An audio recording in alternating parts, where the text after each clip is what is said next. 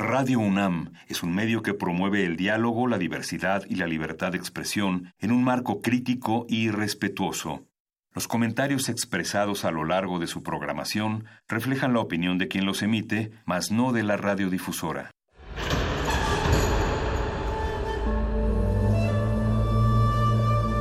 Un templo para la apreciación del ser mediante el sonido.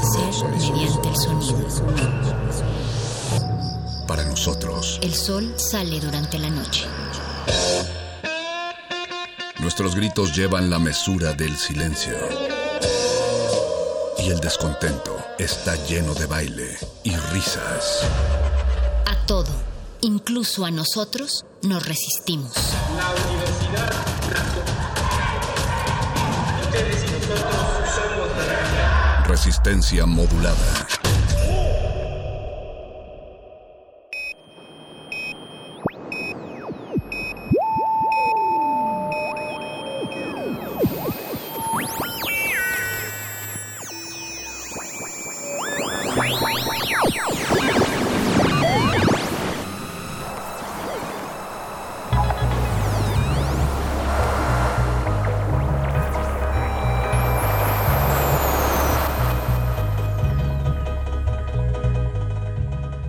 Recientemente, Facebook provocó una verdadera polémica por sus cambios en la política de privacidad. El punto álgido llegó cuando el fundador de esta red, Mark Zuckerberg, declaró que la era de la privacidad ha terminado. Después de todo lo que ha ocurrido, quizá a más de uno de ustedes se le haya presentado esta duda. ¿Cuánto sabes sobre la privacidad de tu perfil en Facebook? Para comprobar lo que sabes y si deberías revisar tus opciones de privacidad, te planteamos las siguientes preguntas. Para tu comodidad, este test estará siendo vigilado por la Secretaría de Gobernación en colaboración con la CIA. Número 1. ¿Quién puede ver lo que publicas? Si aceptaste la recomendación de publicar abiertamente para todo el mundo, por defecto esto significa que has otorgado voluntariamente a Facebook el derecho de compartir la información sobre todo el material que publiques con cualquier usuario o aplicación dentro del sitio. Es posible que también le hayas dado derecho a compartir esa información con buscadores. 2. ¿Quién puede ver tu información personal? En la sección Información personal de tu perfil solo se incluyen tus intereses, actividades y favoritos. La información que podríamos denominar como más personal como fecha de nacimiento, creencias religiosas, orientación política y estado civil no aparece en esta sección. Sin embargo, tras los cambios de diciembre, Facebook ofrece por defecto esta información a todo el mundo o amigos de amigos. 3. ¿Qué datos tuyos puede encontrar Google? Aunque Facebook ha afirmado que no es cierto que toda nuestra información se vaya a indexar en Google, la segunda opción que aparece en esta página indica exactamente qué vas a permitir que se indexe. Si la casilla situada junto a permitir está marcada, estás dando a los buscadores la capacidad de acceder a cualquier información que hayas marcado como visible para todo el mundo e indexarla.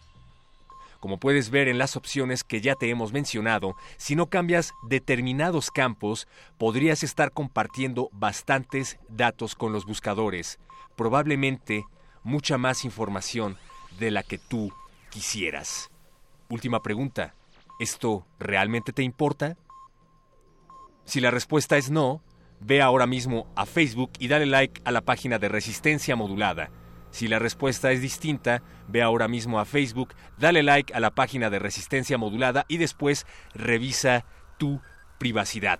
Aprovecha para abrir una página de Twitter en caso de que no la tengas y dale follow a nuestro sitio arroba Rmodulada y escúchanos siempre a través de www.radio.unam.mx. ¿Qué hay detrás del estrés, de la ansiedad, de la paranoia y de la desconfianza que pueden generar las redes sociales o nuestro contexto? ¿Estas descienden del miedo? Los muerdelenguas van a compartir esta noche algunos textos que reflexionan al respecto. Pero ¿qué hay acerca de los verdaderos miedos que nos tienen a todos, todos los días en ese contexto? Pues el modernísimo charlará esta noche con Dana Corres, sobre las denuncias de violencia en el metro de la Ciudad de México, estrategias y campañas para eliminar la violencia contra las mujeres en el transporte y espacio público, además de que probablemente hablen acerca de lo que se puede hacer a través de las redes sociales. Y, y también hablarán sobre el posporno y formas subversivas del placer, con la invitación al sexto módulo del Seminario de Cine y Género, Otro porno es posible, cuestionamientos feministas al deseo. Te recomendamos que si ves pornografía, tapes tu cámara frontal de la PC o de la Mac en su defecto. Esto es resistencia modulada y estamos transmitiendo a través de las frecuencias del 96.1 de FM Radio UNAM. Gracias a Oscar Sánchez por estar en la producción ejecutiva esta noche y monitoreando esta transmisión. Gracias a don Agustín Mulia en los controles técnicos por no pasarle información personal acerca de nuestras vidas a Mark Zuckerberg, hasta donde tenemos entendido, y a Alba Martínez por monitorear la transmisión de esta noche. Don Caballero es un grupo musical estadounidense de Mad Rock, una banda que se formó en el verano de 1991. Editaron cinco discos en Touch and Go Records entre 1993 y el año 2000, antes de las descargas ilegales de Internet y antes de separarse en noviembre del año 2000. La canción se llama Chief Sitting Duck del disco For Respect de 1993. Esto es resistencia modulada.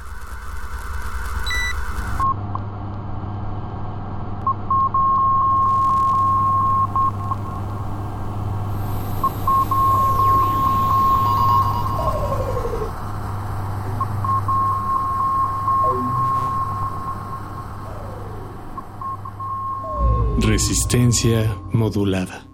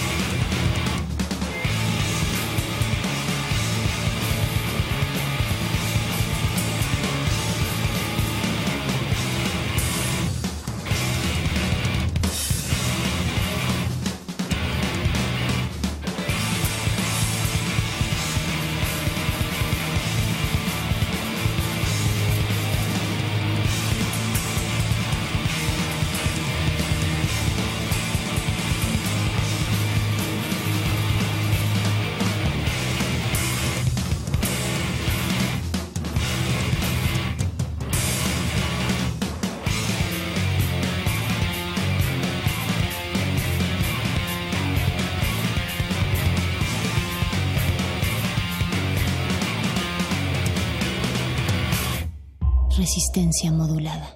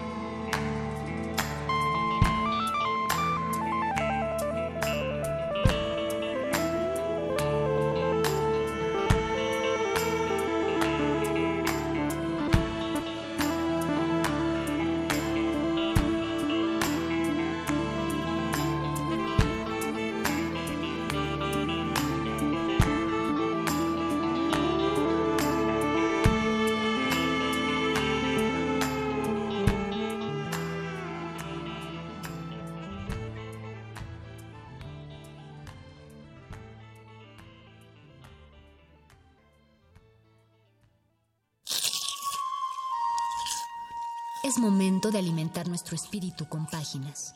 Las letras son la botana del alma.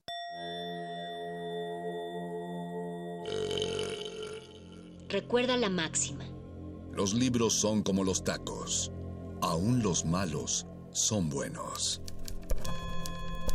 Muerde lenguas.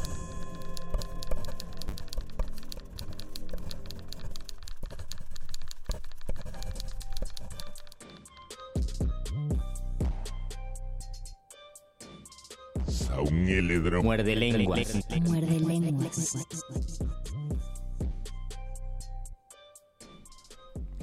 En un pueblo de Escocia venden libros con una página en blanco perdida en algún lugar del volumen. Si un lector desemboca en esa página al dar las 3 de la tarde, muere.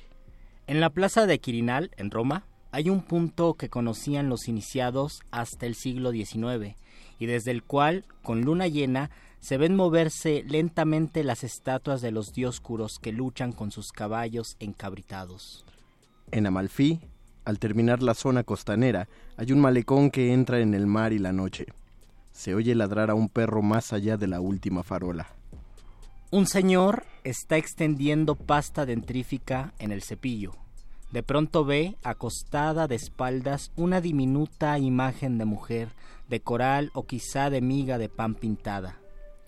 Al abrir el ropero para sacar una camisa, cae un viejo almanaque que se deshace, se deshoja, cubre la ropa blanca con miles de sucias mariposas en papel.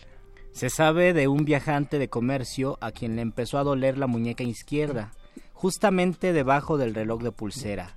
Al arrancarse el reloj, saltó la sangre. La herida mostraba la huella de unos dientes muy finos. El médico termina de examinarnos y nos tranquiliza. Su voz grave y cordial precede los medicamentos cuya receta escribe ahora, sentado ante su mesa. De cuando en cuando alza la cabeza y sonríe, alentándonos. No es de cuidado, en una semana estaremos bien. Nos arrellanamos en nuestro sillón, felices, y miramos distraídamente en torno. De pronto, en la penumbra debajo de la mesa vemos las piernas del médico. Se ha subido los pantalones hasta los muslos y tiene medias de mujer. Muerde lenguas. Muerde lenguas. Muerde lenguas.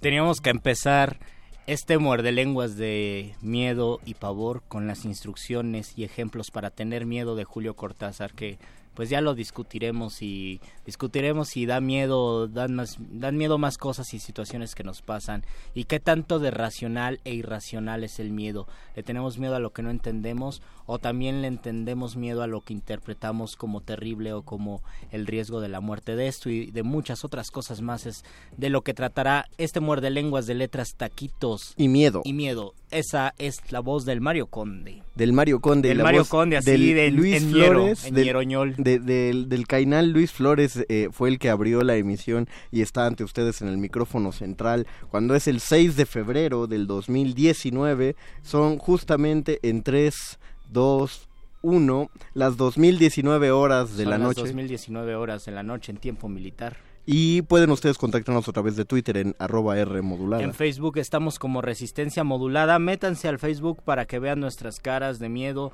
y nuestra manera de hacer radio con miedo o sin miedo. Y queremos saber a qué le tienen miedo, a qué le tenían miedo y por qué en algún momento se les acabó el miedo y surgieron otros miedos. Los miedos dependen de la profesión, de la postura, de la de la clase social, no sé si todavía se pueda pensar en clases sociales, bueno, tal vez de nuestra situación económica, de nuestra situación en general, o serán subjetivos, ustedes qué piensan. Y también, ¿se debe, se puede escribir con miedo o para escribir uno debe perder ciertos miedos al momento de escribir?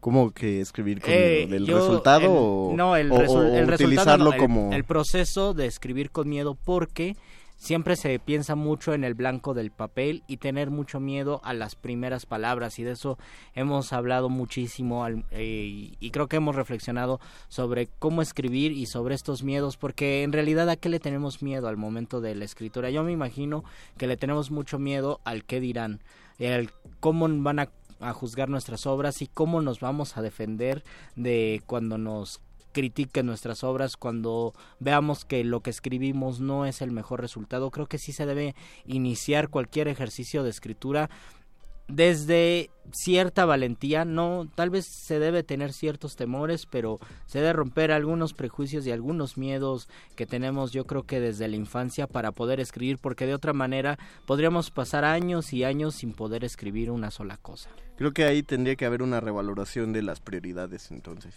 No creo que nadie realmente le tenga miedo a... A la escritura. A las primeras líneas o a la escritura en general. Creo que hay mucha frustración de por medio, pero el, si, si, empiezas a tener miedo de que la obra no sea valorada como lo está valorando tu ego, entonces repito ahí estás priorizando muy mal. No más que terminar un texto literario, lo que tú estás buscando es reconocimiento. Es la aprobación de las demás personas. y hay formas, hay formas más rápidas en redes de sociales. Sí, pues eh, justamente hay, hay, formas más rápidas de conseguirlo. ¿Para que te sientas a escribir un libro cuando puedes escribir un buen estado de Facebook y ahí vas a obtener el reconocimiento de inmediato? a lo mejor tus estados de Facebook son mejores que tus libros. Pues probable, es muy probable y pasa generalmente. Y creo que al momento de escribir debemos tomar en cuenta que parte de una buena estrategia para perderle el miedo a la escritura es justamente eso, tener muy lejos el interés de ser aprobado por los demás, de ser reconocido por los demás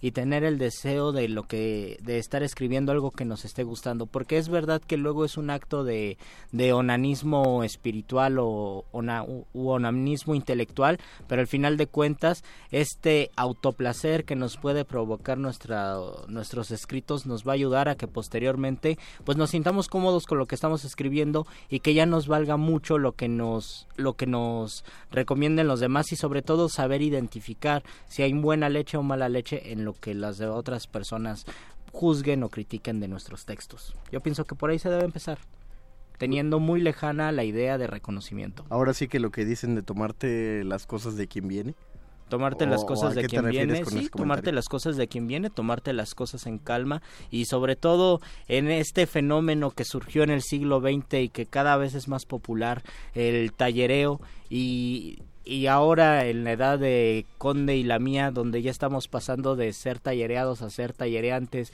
y ya damos el siguiente paso a nosotros eh, tallerear y luego las críticas de los escritores mayores donde dicen que por qué debe por qué te conviertes tan rápido en maestro. Yo creo primero pienso que todos tenemos algo que enseñar, pero también este fenómeno de los tallereos, pues nos refleja mucho cuántos son los miedos de las personas al momento de escribir y cuál es la dinámica para perder el miedo. Siempre hay en los talleres y ustedes si conocen talleres literarios lo van a saber.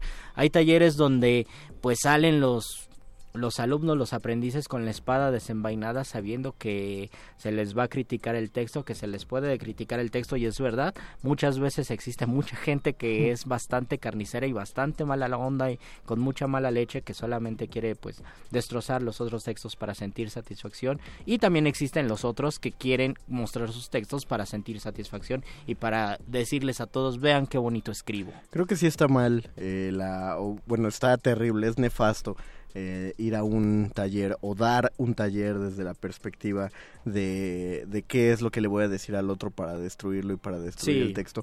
Pero por el otro lado, también eh, creo que cualquiera que llegue a un taller de literatura ya eh, esperando la crítica y al, totalmente a la defensiva está cometiendo un, un error similar a la inversa. Es decir, el hecho de que puede haber una tendencia, una necesidad del, del tallerista o de cualquiera de los talleristas de destruir, sí existe, pero también puede haber textos que merezcan sin, sin llegar a insultos, sin llegar a ser apabullante, que sí merezcan decir este texto es francamente malo por esta razón y esta razón, ¿no? Eh, hay, hay muchas veces que, que la verdad no se puede suavizar ni se puede esconder y es necesario que los escritores en ciernes sepan apechugar con esa clase de comentarios. Yo lo, yo lo veo en, en, en dos ejemplos. En La paradoja del comediante de Denis Diderot, que es un libro fundamental para actores. Es una reflexión filosófica de, Diderot acerca de cómo debe funcionar un, un actor o, o, qué filosofía debe tener un actor cuando se sube al escenario. Y hay un punto muy particular del texto. Es un texto muy breve, lo pueden encontrar en PDF o en cualquier librería está barato porque es, este, es un librito delgado, pues es un ensayo. Cuesta menos de 50 pesos. Yo creo que sí, ¿eh? Eh, según la editorial también, pero sí creo que cuesta menos de 50.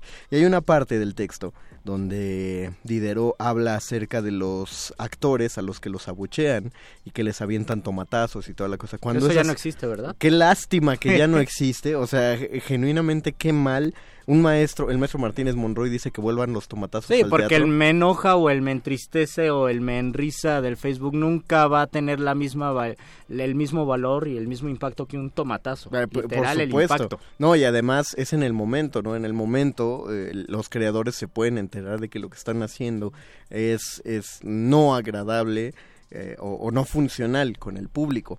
Entonces, al hablar de los actores a los que los abuchean, Diderot dice que ese es un poderoso filtro para los verdaderos artistas. Y él menciona artistas en general, en una época en la que al actor todavía no se le consideraba un artista, se le consideraron oh. artistas hasta el siglo pasado. ¿Qué se le consideraba? ¿Un oficio? Un intérprete, ándale, un, oficio, eran simplemente, eran casi artesanos, pues. Tal, tal como los pintores también. Exactamente, sí, tardó, tardó un rato en el reconocimiento. Y entonces él decía que todo artista debe pasar por eso, porque ese va a ser el filtro del verdadero artista. Si después de recibir el tomatazo, el actor es capaz de reconocer reconocer en sí mismo el error, dice Diderot, de reconocer el error y después de eso mejorarlo y volver a subirse a un escenario superando el miedo de cometer el mismo error, significa que es alguien que aprecia el arte por encima de su propio bienestar. Sin embargo, si el actor, después de haber recibido los tomatazos, decide no volver al escenario, jamás fue un actor verdadero y oh. nunca mereció subirse a un escenario, porque entonces lo único que valora es a sí mismo buscando el reconocimiento de los demás, no el hecho de que funcione el arte, una idea muy parecida a la de Stanislavski. Y el otro lado es la película Whiplash, donde mm. el, el, personaje del mm. maestro se avienta un discurso bellísimo de, de donde cuenta la anécdota de cómo se compuso Bert bueno, de cómo se hizo todo el disco de Bird y entonces dijo, imagínate, o sea, el, el, cuando se graba este disco, el, eh, este hombre, este jazzista increíble, había acabado de ser humillado frente a sus amigos, le habían aventado un platillo a la cabeza, pero él se sobrepuso, mejoró e hizo uno de los mejores discos de, discos de jazz de la historia. Oh. Imagínate lo que hubiera pasado si en lugar de que le aventaran el platillo a la cabeza y le dijeran que era pésimo tocando, le hubieran dicho, ah, está, está bien, no te preocupes, está, estás bien, vas a mejorar. Tendríamos que preguntarnos entonces qué tan válida puede ser la, la pedagogía actual, lo voy a decir de forma general y superficial, donde no tienes que detectar los errores ni aventar ningún platillo de forma metafórica o no, porque eso puede lastimar la sensibilidad del artista emergente y más bien le tienes que hacer ver los, lo, las cosas buenas, las cualidades que tenga su obra, o bien el artista emergente tiene que escudarse con la vieja confiable que es, esa era mi intención, o es que esta es mi apuesta, o es que es mi perspectiva. Yo tengo una poética distinta a la tuya y así como yo estoy actuando no es que esté mal, sino que es diferente. Yo repito, no creo que uno que, que la, el proceso de creación tenga que ser punitivo ni, ni una película de terror, o sea, no tiene que traumarte tal, no no tan whiplash, pero sí estoy muy de acuerdo en que desde la conciliación y el ay no manito por aquí no, es como eh, eh, uno lo ve en la educación de, lo, de los niños, ¿no? Es decir, no es necesario llegar a las nalgadas, no es necesario llegar a los golpes, ni siquiera a los gritos. Pero un, padre debe saber ponerse firme ante su hijo. Si el hijo está haciendo un berrinche, debe saber decirle de manera correcta. Repito, no con gritos, no con golpes, pero sí debe marcar un límite para que el niño eh, deje ese comportamiento y entonces sepa lo que es, lo, que es portarse bien. Contrario a eh, esta, esta tónica que se lleva en la actualidad, que es como hasta lo dice Franco Escamilla en uno de esos monólogos de, ay no, amorcito, amor, vas a hacer enojar a mami, deja de hacer rinche, no, vas a hacer enojar, o sea, no, desde esa desde ese paternalismo creo que el paternalismo es tremendamente dañino para, para la escritura el arte en general pero para la escritura mucho. Tendríamos que preguntarnos también cómo será una lectura poética que por cierto ya existe algo parecido donde existan los donde haya tomatazos y donde el lector después de de, de, presentar sus poemas el escritor, el mamado nervo, como ahora se les dicen a los poetas, el mamado nervo en turno, después de aventarse sus versos, eh, esté esperando la respuesta del público y los el público, los oyentes, tengan su kilo de jitomates y decidan si aventarles jitomates o no aventarles jitomates. Y allí creo que también se podría eh, poner en prueba cuáles son los escritores que van a trascender y cuáles no, porque eso mismo no tanto matazos reales, pero eso mismo ocurre a veces en algunos talleres literarios donde se exige muchísimo rigor por parte de los de los escritores que se están formando, aunque yo pienso que un escritor se está formando siempre. Se exige mucho rigor a tal grado que algunos dicen, no, pues yo ya no voy a escribir, cada vez que vengo aquí tengo más miedo de escribir. Creo que también es un arma de doble filo. Eh, en los, hay, hay espectáculos de impro, por ejemplo, donde plantean la posibilidad de que el público valore la improvisación de esas dos maneras. Al público le dan una rosa y una almohada. Entonces, Oh. durante la improvisación, si les gusta la improvisación, le avientan la rosa al improvisador. Si no les está gustando, los empiezan a aventar almohadazos. Lamentablemente, el público está, no está tan, está tan poco acostumbrado a dar, a, a ser retroactivo, que pocas veces veías volar un, un cojín.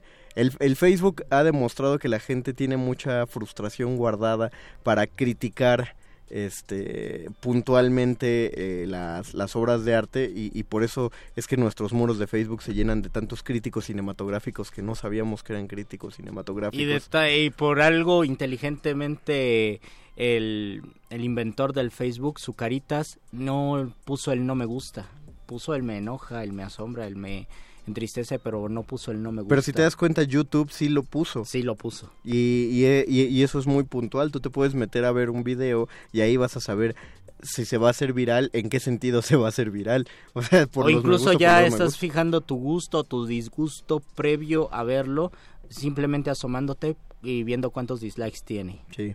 Ah, y en, en poesía existe algo así. De hecho, hace un par de, no sé, hace dos años tuvimos una entrevista con ese colectivo de poetas. Un colectivo que tenía un micrófono abierto que se llamaba Nadie quiere escuchar tu poema. Y la dinámica era justamente el decir el poema en voz alta y todos los, todos los participantes que eran también los oyentes tenían que estar platicando o hacer lo que quisieran y solamente eh, si el poema era interesante tenías el derecho de guardar silencio y escucharlo, pero si no lo ameritaba el poema, tú podías seguir hablando, diciendo tu poema y los demás se quedaban callados. También, como digo, es un arma de doble filo porque se está enfocando a ciertas prácticas poéticas que pueden ser atractivas a los oídos, que creo que es muy válido, Sí, pero al momento de pasárselo a la página, de pasarlo a la página o de que otro lo interprete, ya, ya pierde el sentido que tenía inicialmente. Pues los músicos de café se han enfrentado a eso toda su vida. Toda su vida. O sí. sea, tú pasas por un café. Es el pan de cada día. Exactamente, e identificas si el, eh, cómo le está yendo al músico, cómo tiene, cómo es valorado Dependiendo por el la copita si tiene o no tiene dinero. Por ejemplo, uno sabe muy bien que la mayoría de los músicos del Sanborns son muy malos. En uno, primero, porque son muy malos. Nunca he ido a un Sanborns que tenga un Pero músico ¿cómo no darle que valga la si pena. está trabajando el 31 de diciembre? Ese es el problema, Ajá. esa es la cosa, ¿no? Y segundo, justamente porque lo ponen ahí porque eh, quienes contratan esos músicos no esperan que el público le ponga atención al músico. Entonces, hay Es alguien que está de fondo, hay en alguien que está haciendo muy bien su trabajo ahí. No, no nunca he visto un Sanborns que se quede en silencio porque el músico es excepcional. Pero, hasta sí. hasta esos artistas vale la pena. Yo creo que también deberían probar con poetas. Así, contratar a un poeta, Wow. ven a decirnos tus poemas. Los poetas encantadísimos, porque yo conozco a los de mi gremio, nos gusta mucho. Eh, aunque no nos aplaudan, nosotros nos autoaplaudimos. Entonces, los poetas nos tomaríamos fotos siempre hacia nosotros mismos, porque a veces el público estaría aburrido. Y lo compartiríamos en nuestras redes sociales, diciendo con muchísimo orgullo que nos invitaron a leer en un restaurante importante de México. Y creo, y creo que también Bueno. eso sería un riesgo. Bueno, bueno, son Ajá, tampoco digamos que es, o sea, no, no es No, pero digo, Sí, yo lo, sé que lo es una diríamos, cadena, lo sí di- es no, una no, cadena. no sé si sea o no sea importante, pero así lo pondríamos en nuestras redes sociales para hacernos los importantes. A eso me refiero. Y también es muy bueno que existan las redes sociales porque así también rompemos el miedo al compartir nuestros poemas o nuestros textos que como ya lo hemos dicho es un arma de doble filo porque queremos que inmediatamente se publiquen, pero existe a veces esta barrera del qué dirán y así lo vamos rompiendo, aunque de repente se puede automatizar. La idea de compartir textos, de publicar en revistas virtuales, lo compartes, tus amigos lo leen como también leen otros artículos, como leen todo lo que aparece eh, en el internet, ya sean noticias, memes, videos, aparece tu poema, lo leen, te dan like y al día siguiente pues ya se les olvidó.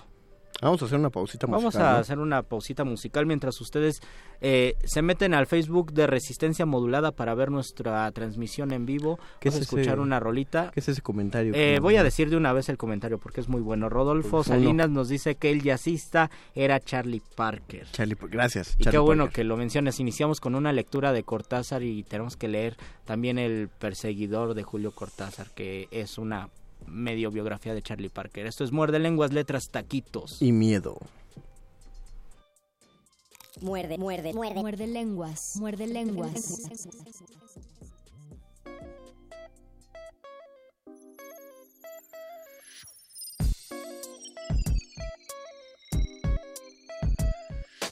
Acá hay un negrón que va a partirte el micrófono en 10. Acá hay un negrón que va a jugar contigo al ajedrez. Acá hay un negrón para que le digas que tu raza es que. Partirte el micrófono en 10. Acá hay un negrón que va a jugar contigo al ajedrez. Acá hay un negrón para que le digas que tu raza es. Acá hay un negrón que va a enseñar a follar a tu mujer. El mismo negrón que aumentará las frustraciones de los que se creen generalmente cabrones, men. Estúpidos puntos negativos de razones,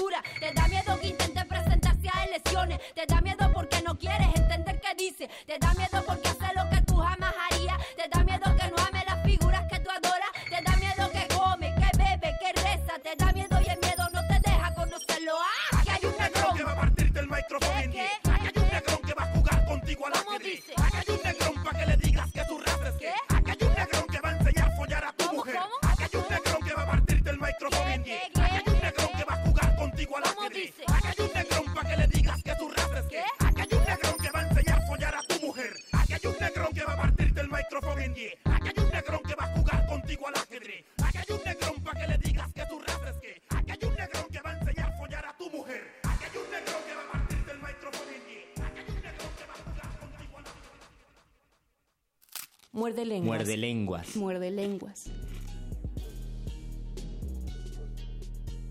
Escuchamos Miedo de la Mala Rodríguez y estamos pensando Chido. cuántas canciones existirán que se llamen Miedo y cuántas que hablen sobre el miedo, que yo creo que es uno de los temas eh, más comunes, sobre todo en el rap. A veces no se habla del miedo, sino se habla de ya rompí mis miedos, estoy haciendo lo mejor porque ya no tengo miedo. Ándale, eso de romper los miedos. Ajá. Pues así empieza la de I Will Survive de Gloria Gaynor. Primero, primero tenía miedo, estaba petrificada. Y ya luego por eso sobrevivió. Y después Un himno bien chido de alegría. Eduardo Nájera Saludos, nos llamó a la cabina. Saludotes Eduardo Nájera y nos dice que uno de los miedos que existe en México para escribir un libro son las faltas de ortografía. Ah, El miedo de los errores. Ojalá. yo siento, Lalo Nájera, que no hay miedo a cometer este a, a cometer faltas de ortografía porque basta basta abrir un libro un libro de esos editados, de esos mal editados, o basta abrir un, un blog para que te des cuenta que en general no le tienen miedo a la Yo pienso que existe, aunque sea el mejor libro y la mejor edición, siempre va a existir una falta de ortografía, algo que se les haya ido. Yo no sé si estoy seguro, leí Los Mil y Un Años de la Lengua Española, siento que en algún momento, y es un, es un libro que habla sobre el idioma español, siento que le faltó un acento eh, a un a una palabra, un quién, un acento diacrítico, lo subrayé y lo he dudado mucho porque es Antonio Alatorre y es una eminencia y es el Fondo de Cultura Económica y es la edición, la reedición como número 15. Entonces no lo sé, pero pienso que si está si está ese error significa que pues es humano y que todos cometemos errores. Pero lo de las faltas de ortografía también cuando tienes TOC ocurren mucho y le ocurrió, no sé si tenía TOC, pero le ocurrió a Pablo Neruda cuando en un libro, no sé en qué libro escribió, tengo un dolor atroz que me sofoca. Y en la edición decía, tengo un dolor atrás que me sofoca. y dicen que, bueno, eso lo dice Pablo Neruda, me parece en sus memorias, que no le gustó, o sea, le, le molestó tanto el error que tiraron todas las publicaciones, que ese libro quedó enterrado porque no le gustó esa errata. Pero está, está terrible. Y por eso también existe Sí. la fe de ratas. Eh, exactamente, o sea, pudo, pues no sé, es difícil, o sea, ¿qué, qué haces? Publicas una hoja y le dices a todos los Sí. que consiguieron su ejemplar que vayan a recoger su hoja. O sea, ahorita lo, ahorita lo puedes hacer, lo- los videojuegos lo hacen muchísimo, liberan un videojuego nuevo ja- y casi siempre cuando se apresura su lanzamiento vienen con un glitch, un error. Y eh, los cuando lo- los jugadores empiezan a denunciar que viene ese error, los desarrolladores liberan un parche.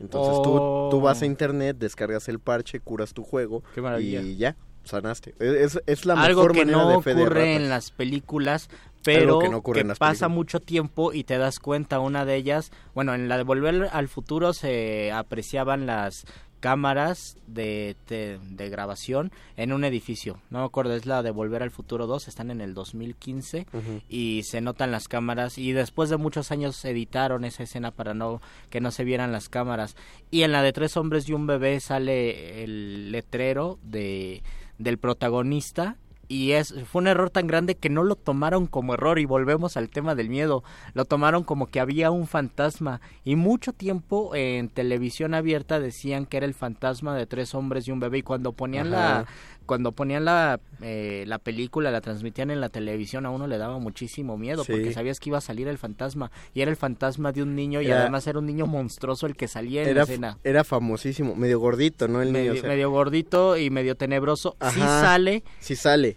Pero es la imagen, no sé si sea la imagen de la promoción de la película. No, era, era un este. era un cartón del personaje Era- que se era- estaba promocionando el Exactamente, personaje. era, era un cartón de esos que en las películas usan muchas personas de cartón, por ejemplo, para que los estu- para que los estadios se vean llenos, ponen así muchas, o sea, eh, personas póster, pues. Lo para hacer la escena, para grabar la escena, lo pusieron en la cocina, pero se acá alcanza a asomar. No, no, lo- creo que es como un balcón, algo así. Y como está atrás de unas cortinas Ah, y se ve y está contra luz, se oscurece el niño, entonces sí. Y es y, y se ve muy clarito y, y sí antes de que alguien dijera la verdad sobre la situación, sí daba miedo. Busquen la Esas, foto. esa es una de las maneras de tener miedo que más me llaman la atención. Esa y yo creo que la del montonal de ropa que uno tiene en su casa que siempre en la noche se convierte en un terrible monstruo. La pareidolia es una cosa Se llama así. Pare- eh, pareidolia es el fenómeno psicológico de donde los seres humanos tendemos a buscar caras en los objetos justamente para hacerlos familiares.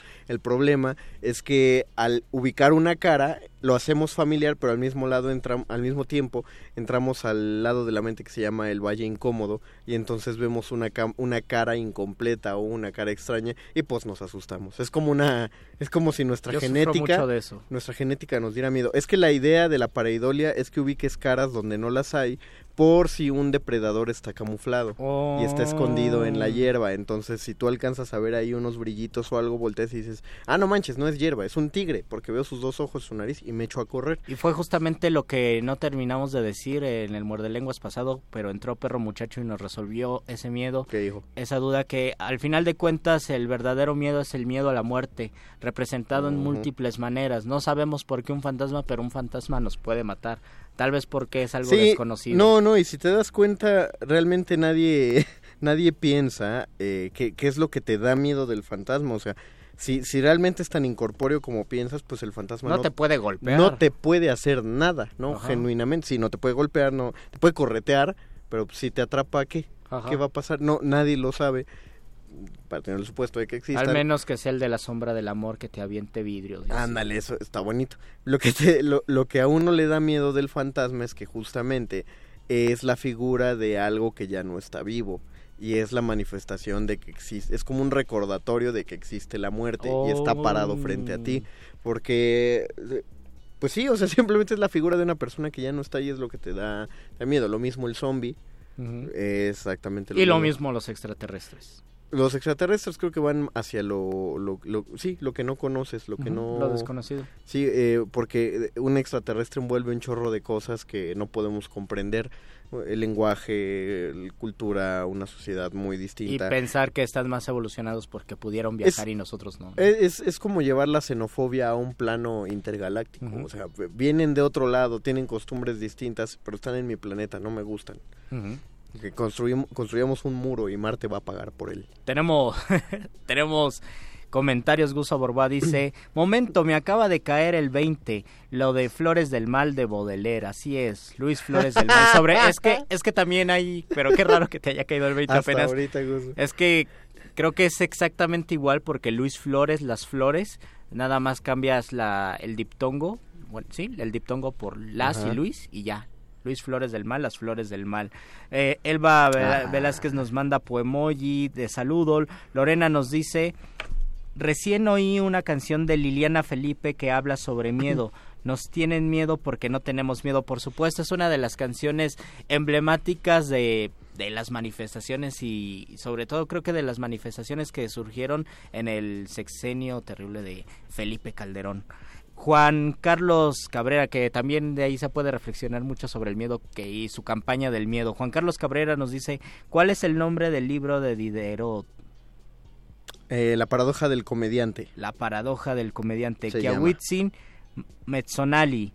¿Qué piensan del miedo a decir lo no políticamente correcto? Sobre todo, ¿qué pensamos del miedo a cometer alguno de esos errores en radio, me imagino? David, ahorita te respondemos. David Cortés nos dice, carnales, presente de este lado. Buenas noches, buenas noches a ti, gracias por sintonizar. No ¿Tú creo- qué piensas de cometer algún error? No creo que haya un miedo genuino a decir algo políticamente incorrecto. Creo que hay cautela, ¿no? Eh, eh, porque finalmente, si hay un miedo, el miedo está cumpliendo su función evolutiva, que es evitar que te metas en una bronca. ¿Por qué te da miedo las alturas? Porque tu cuerpo sabe que tienes mal equilibrio, entonces no Te te, acercas puedes ahí. caer y ¿Por te qué te- exacto. ¿Por qué te dan miedo las arañas? Porque sientes que es un bicho que te puede hacer mucho daño feas. y además tan feas. ¿Por qué tendrías miedo a decir, pi- piénsalo así, ¿por qué tienes miedo a decir algo en, en una tribuna pública, como digamos un micrófono de Radio UNAM? ¿Será que algo en el fondo tuyo sabe que lo que vas a decir, lo que estás a punto de decir, no está bien? Deja tú que, que sea que sea políticamente incorrecto, sino simplemente piensas que no está no está bien. Tú o ya que lo sabes. refleje un sentir auténtico que tienes. Porque también puede ser que se malinterprete. Ajá. Es decir, ahí puedes, puedes pensar lo que tú quieras. La cosa es tener, saber expresarlo de un modo adecuado, creo yo. Hay, hay gente que puede llegar y puede decir, eh, hay, hay gente que puede decir que es homofóbica, que sabe que está mal ser homofóbico, que quieren salirse de eso, pero te explican por qué son homofóbicos y, y ya em- entras ahí en una plática. Es muy distinto a gente que este, exprese abiertamente la homofobia O que como si no se diera los cuenta. micrófonos para expresar su homofobia sin darse cuenta que sea homofobia. Exactamente. y también ahí tendríamos que pensar, bueno, él no sabe y eso está bien o está mal. Y creo que ahí entra una serie de reflexiones que siempre son válidas. La, la ignorancia pocas veces culpa de... Eh, En la tarde veía un video de un donde un tipo había entrevistado a un viejito que un señor ya como de 70 años que se burlaba de las mujeres que ah, denunciaban el acoso en el metro y él decía, estoy citando a lo que decía este viejito en el video, él decía que era culpa de ellas por vestirse provocadoramente. El modo en el que lo dice uno sabe que es un pensamiento anacrónico, pero a la vez lo entiende que venga de una persona anacrónica, es un viejito de 70 años que se ve estancado en un lugar, se levanta el debate, tendría que estar informado el señor, sí, pero ¿quién lo va a informar? ¿Quién lo va a educar? Nosotros estamos muy informados y muy educados gracias al Internet. Este hombre no sabemos ni siquiera si se meta a las redes sociales. La brecha generacional. La brecha generacional, ¿cómo debemos reaccionar ante esta brecha generacional? Y yo no sé si exista tanto esa, qué tan grande es esa brecha generacional, porque, por ejemplo, yo he visto programas de televisión donde se hacen reflexiones que yo digo esto sería escandaloso si alguien si alguien lo dijera en, una radio pública y que ellos lo dicen de la manera más tranquila. No sé eh, casos de coyuntura por ejemplo lo de hace un par de meses con lo de Miss España. Y y los los locutores o los presentadores también desde su ignorancia haciendo bromas pesadas, también reflejando su homofobia, pero no teniendo el menor cuidado de reflejar esa homofobia por la ignorancia y tal vez por el por la inercia que los llevaba la cámara de televisión. Y uno yo reflexiono cuánto cuánta diferencia de años tienen ellos conmigo no tendrán mucho pero en su contexto ellos lo, lo, han normalizado y lo han naturalizado tanto que ni se dan cuenta. La ignorancia nos lleva a otra realidad, esa es la cosa. Piénsalo así. Ser ignorante es como ser la víctima de una película de terror. No oh. sabes que estás en la película de terror, por eso cuando vas a revisar el sonido en el sótano, todo el público grita, no seas imbécil, no vayas a revisar, pero tu personaje no sabes que estás viviendo una película de terror. El asunto con la ignorancia es que uno no sabe lo que ignora y por eso vive una realidad distinta. Y con esto vamos a transformar la realidad de aquí porque la cabina ya se tiene que iluminar con el momento favorito de la noche. La hora apoteósica de la iluminación. Con el doctor Arqueles.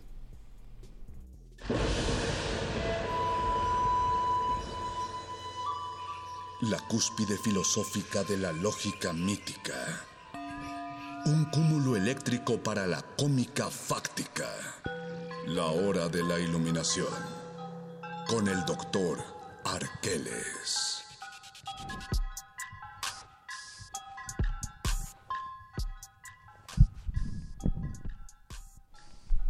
Doctor Arqueles, tenemos que preguntar, ¿el miedo puede ser también racional, ya que vivimos en una situación de violencia y conocemos testimonios terribles? Entonces, ¿ese miedo no es a lo desconocido, sino a algo ya muy conocido? ¿O cómo se explicaría esto? Podríamos diferenciar entre miedo y angustia tal vez para aclarar esta cuestión.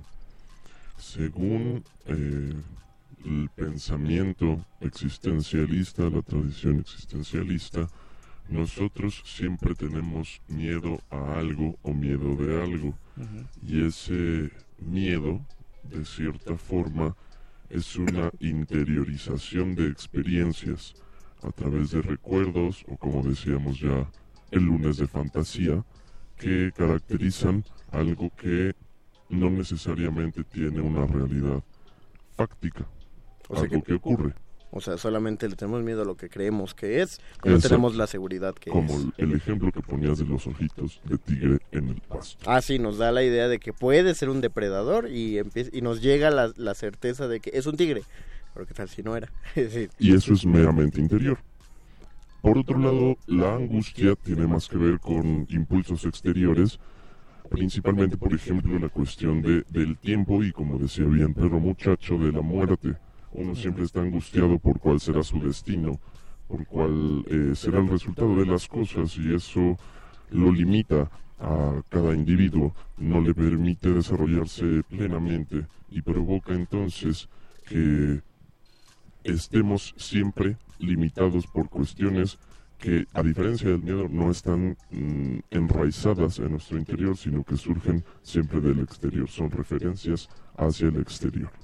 Y tendríamos que preguntarle a un psicólogo eh, cuáles son las ¿Cuáles son las resonancias del miedo y lo que provoca? Yo pienso, tener, tener baja autoestima, por ejemplo, ser muy tímido, ser muy callado, significa que tenemos miedo. Hacer la letra chiquita significa que tenemos miedo. Tartamudear significa que tenemos miedo. Hacer ese largos eh, periodos de silencio al momento de hablar también, o es también algo natural y, y también es válido tener un grado de miedo para sobrevivir.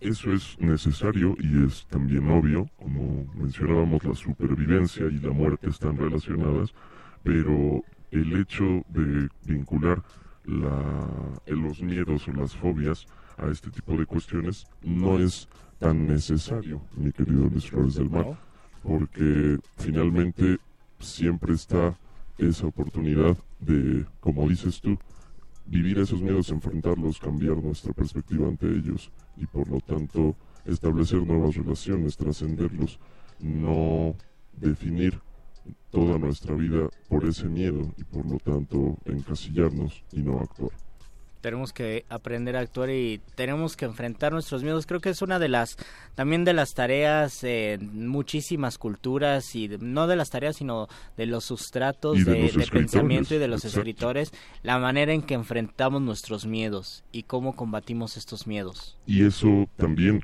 tiene que ver con que no es necesario porque la timidez o el ser reservado, el ser sereno, no implica necesariamente que se tenga miedo de hablar en público o de expresar ideas.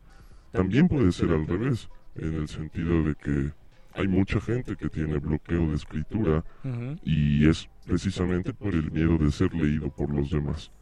El hecho está en que las palabras solo son palabras. Nosotros como entidades que pensamos, usamos esas palabras para generar eh, experiencias, sentidos, pero no va más allá de esto y este miedo irracional, sí, a no escribir porque alguien me va a leer, puede quebrarse, puede trascenderse y tal vez la forma más directa sea comenzando a escribir. Mira, finalmente si alguien tiene miedo de escribir porque lo van a leer, pues lo escribes y no lo publicas, o lo escribes y no se lo muestras a nadie, ¿no? Que ejemplos hay muchísimos, hay gente que escribe en la parte de atrás del cuaderno y no te dejaba revisar el cuaderno y, jamás te enteraste que escribía, o ahí tienes el ejemplo de no sabemos por qué, por ejemplo, J.D. Salinger no, no escribió más allá de, de matar a un ruiseñor del guardián entre el centeno por, Rulfo no escribió más de dos libros. Ajá exactamente es decir no querían mm, pero, eh, eh, pero, la cosa con Salinger digo es que después hace poco se descubrió un tercer libro que es la de ve y pon un guardián ve, y pon un guardia algo así creo que se llama. Este y, y nadie se enteró nadie supo eh, no le dijo a nadie, alguien se puso a hurgar entre sus cosas y encuentra este tercer libro, ¿por qué no se lo dijo a nadie? Simplemente no quería, no quería publicarlo. Eh, me parece ya uno de los mejores ejemplos de estar centrado en, una labor artística, porque después de volverse, de, de ganar toda la fama con, con el primer libro, pagó un guardia con ese dinero solamente para que estuviera en, la puerta de su casa y cada vez que llegaba un, un, este un reportero a querer entrevistarla este guardia amablemente le decía al reportero que no quería recibir este no no no no iba a recibir visitas y no iba a dar ningún tipo de entrevista. Entonces pues es alguien muy centrado alguien que solamente quiso escribir y ya lo consiguió y escribió y ni siquiera su objetivo era publicar y también quisiera, todos quisiéramos saber por qué Kafka le pidió a su amigo que quemara todas sus obras al momento de morir. Qué bueno que no lo hizo, pero a lo mejor puede ser un acto de soberbia diciendo, ah, ya sé que no lo, no lo va a hacer y quedará chido para el imaginario. No, creo, no, sé. no creo que lo hiciera pensando no, Yo, yo creo que tampoco porque ya sabemos la relación con su padre, también pienso que lo atormentó tanto que lo hizo muy inseguro. Ese, ese es el hecho que el tormento y la angustia muchas veces provoca esta clase de decisiones apresuradas o que podrían privar a la humanidad de arte tan valioso como el de Franz Kafka. Si todos actuáramos sin miedo, otro gallo nos cantaría. Eco. Tengo cuatro comentarios que leer rápidamente. Daniel Servín nos dice miedo a que AMLO nos convierta en Venezuela, mucho miedo. María Salas, bueno, Venezuela con B eh, grande y S y convierta con K, perdón. María Salas nos manda poemojis y Ulises Flor nos dice miedo de que ignoren mi comentario. No lo No, ya lo hicimos caso. Ulises, Daniel nos dice resumir al doctor Arqueles con su imponente presencia. Qué miedo a que alguien cultivo de ejercicio supere a alguien a ustedes en audiencia. María Salas nos dice miedo a hacer el ridículo. Sí, miedo a, cometer un error en la décima de la nota nostra. Muchas gracias, don Agustín Muli, en la operación Muchísimas técnica. gracias, Oscar, el voice en la producción. Gracias, Alba Martínez, en continuidad. Gracias, Mario Conde. Gracias, Luis Flores. Gracias, doctor Arqueles.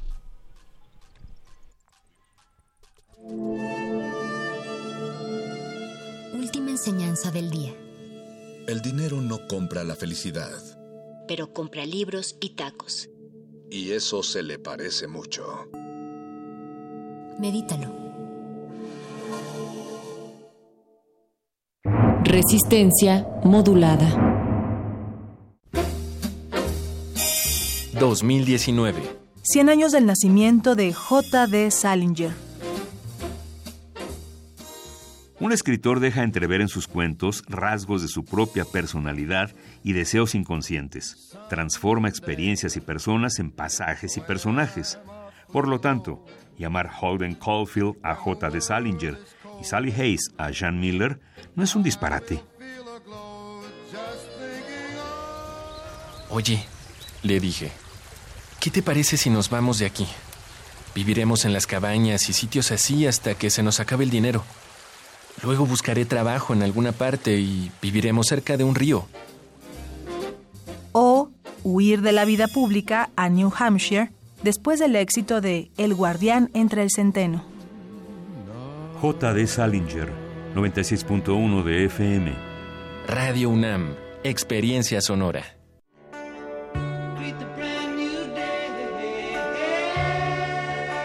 En el marco del M68, a 50 años del movimiento estudiantil, el Museo Universitario del Chopo te invita a recorrer la memoria. Peñas, pistas de hielo, revistas contraculturales, vanguardia, comunas, conciertos de rock a través de la exposición Operación Peine y Tijera, los largos años 60 en la Ciudad de México. Revisión histórico-cultural de un periodo en donde el crecimiento urbano de la capital del país, Las prácticas artísticas experimentales, los nuevos usos de la cultura del ocio los movimientos políticos y sociales, y los eventos disruptivos del orden público contrastaron con las estrategias autoritarias del régimen para contener los efectos de la modernización del país. Exposición abierta hasta el 17 de marzo de 2019. En el Museo Universitario del Chopo, el M68 se vive.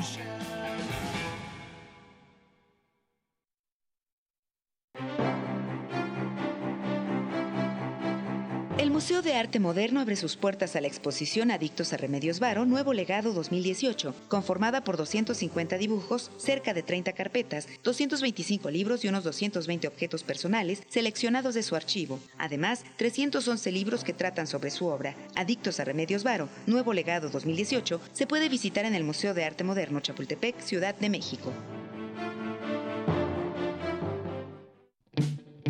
Abrir un libro. Olerlo. Terminar una página. Un capítulo nuevo. Devoremos libros. Porque leer es descubrir. Es un choque de galaxias. Es posibilidad. Es viajar. Alimentémonos de palabras. Leer genera anticuerpos. Fecunda la memoria. Así que leamos juntos. Construyamos caminos de pensamiento.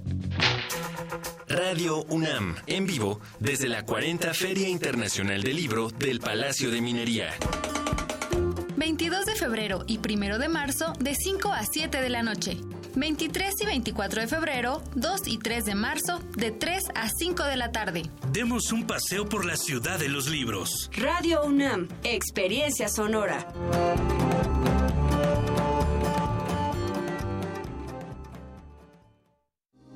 Resistencia modulada.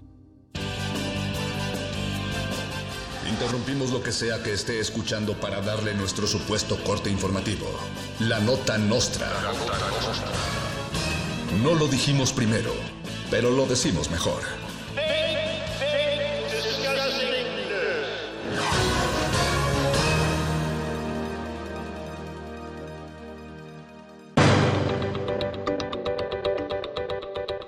Austeridad republicana de la Cuarta Transformación se vuelve cada vez más austera. Para ahorrar más recursos, Andrés Manuel López Obrador dejará de asistir diariamente de manera presencial a conferencias de prensa. Se pensó inicialmente en hacer una transmisión vía streaming, pero eso gasta demasiada luz. Así que a partir de ahora todos los comunicados de prensa serán escritos a lápiz y entregados a pie. Esta medida será temporal, dados los costos que implica, por lo que para el siguiente mes el gobierno federal será censurado para sumarse a la austeridad. Esto no es un mensaje pagado.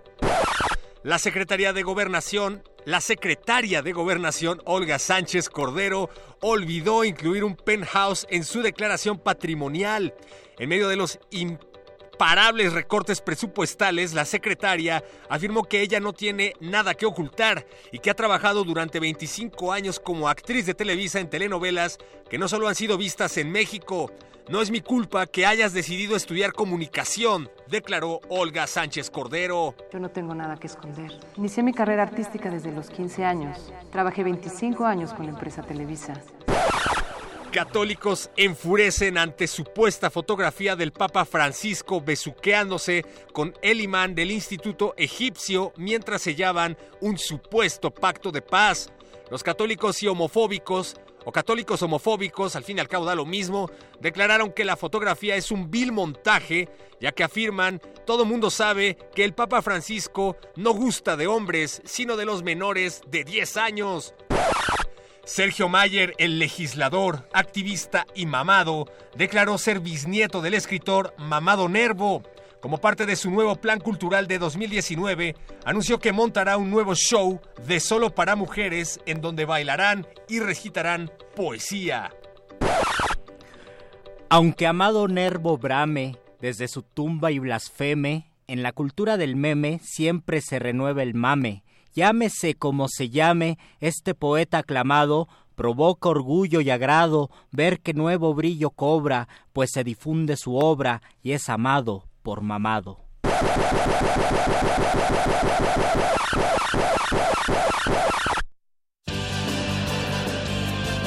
Estas fueron las noticias del día. Si no lo escuchó aquí, entonces fue en otra estación. ¡Maldito aparato! ¡Sé más gracioso!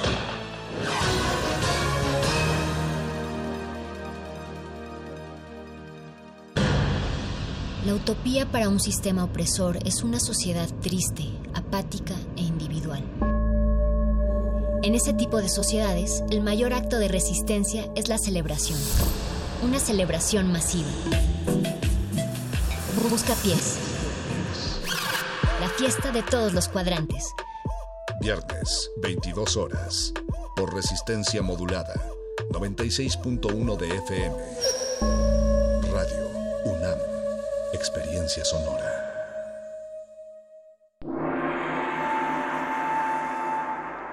Una mente modernísima nunca habla, a menos que sea para mejorar el silencio. Y es que la política es como bailar. No te preocupes si no sabes. Preocúpate si no quieres aprender. El modernísimo.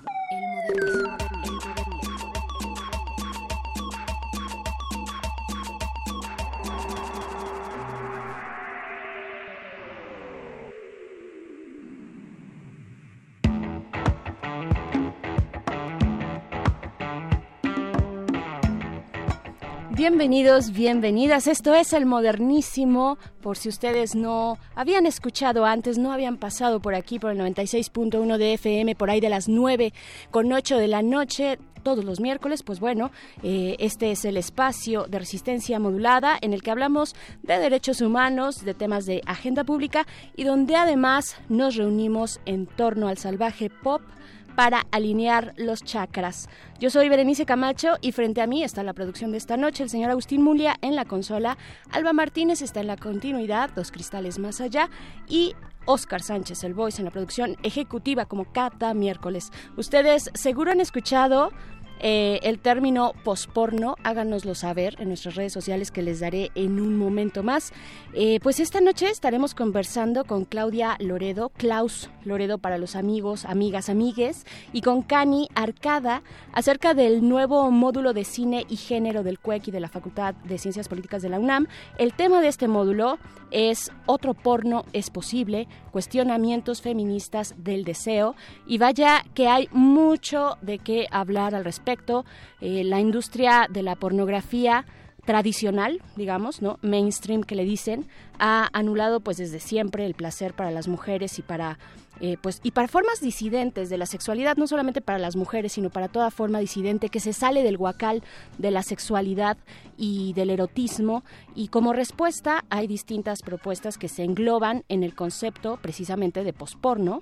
Eh, esta es además una discusión interna entre distintas concepciones feministas, eh, aquellas que niegan eh, siquiera que alguna forma, forma de pornografía pueda ser no patriarcal, pero también están las que asumen la libertad de hacer con el propio cuerpo lo que se nos dé la gana, lo que se desee como forma reivindicatoria de la autonomía. En fin, mucho que seguir dialogando desde los feminismos distintos, pero también desde la sociedad. Creo que es una, eh, pues son discusiones a las que todos tenemos que acudir. Además, hablando de temas de género, estaremos conversando con Dana Corres es cofundadora de la Liga Peatonal eh, y además de eh, estaremos hablando de las recientes denuncias de violencia e intentos de secuestro en algunas estaciones del metro de la Ciudad de México. Eh, pues qué se está planeando, ¿no? Desde el gobierno capitalino de Claudia Sheinbaum como estrategia para frenar esta violencia, cuáles son las medidas, si son suficientes o no, son acertadas o no. Conversaremos más adelante al respecto y ahora sí, ustedes también también tienen voz en estos micrófonos. Nuestras redes sociales están ahí, Twitter arroba Rmodulada, Facebook Resistencia Modulada y ya, ya nos hacía falta un programa de género. Eh, vamos a acompañarlo con música. Hoy sí, hoy sí vamos de trap, de lesbo reggaetón, de cumbia disidente. Eh, sí, sí vale la, pena eh, hacer el parental advisory, que viene contenido explícito, pero eso sí, contenido deconstruido. Empezamos con esto que es de Tribade. Tribade es el nombre de esta banda de chicas españolas transfeministas, un nombre que viene de una práctica sexual que tiene su origen en la antigua Grecia, el tribadismo pero que eh, perdura hasta nuestros días, solo que hoy se le conoce como la práctica lésbica de hacer de hacer tijera. En fin, también eh, hay un constante homenaje en esta banda Tribade a Valerie Solanas, la autora del manifiesto SCOM, eh, la mujer que le disparó a Andy Warhol, por cierto. Eh, en general, muchas de las bandas españolas le hacen tributo a Solanas, no solo por feministas, sino también porque es de origen español. Valerie, Solanas. Lo que vamos a escuchar se llama Guapasa, ellas son Tribade, y esto es el modernísimo.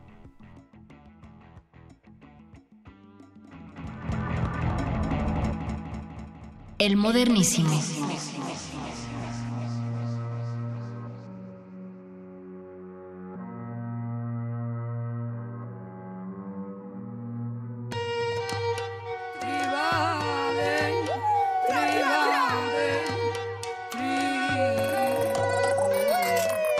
Soy rara montaña rusa, soy puta ni soy de demasiado le dan a la coca y valoran más la copia que entender historia. Ese pa' allá quiere estar sola. Ni lujo ni cuya tengo el alma. Mi cuerpo mío no lo dejo tocar. A ver, ¿qué coño pasa? ¿Qué coño mira? Cierra la pata, busca, investiga nueva masculinidad. Yo soy la típica que te insulta si me miras por detrás. Te la valía, te la va a montar, te la valía, te la va a montar. Te la valía, te la va a montar, te la valía, te la va a montar. Yo me mantengo en la humildad, no soy tu secretaria. Tengo colegas de verdad que no me van a engañar, que no pueden discrepar, hacerse adicta, que no vuelvan jamás esa cosa suya. Voy más allá a ese lugar donde no me puedo ni acordar. Yo lo que quiero es ser presa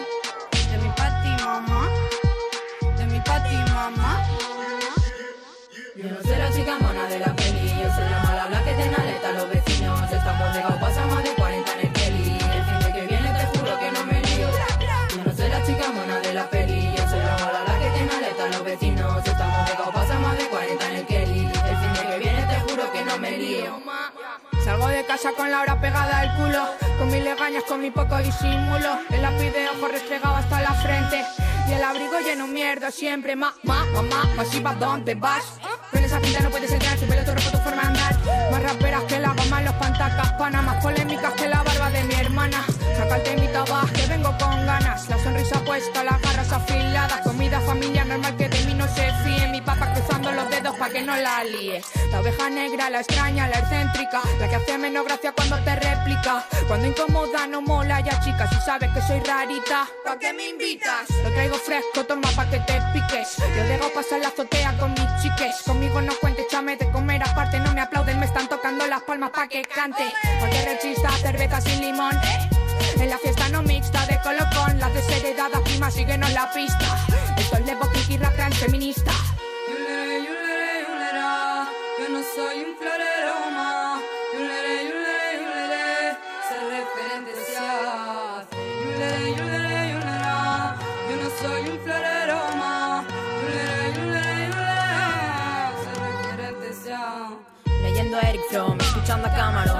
Charlas de formación o bebiendo ron.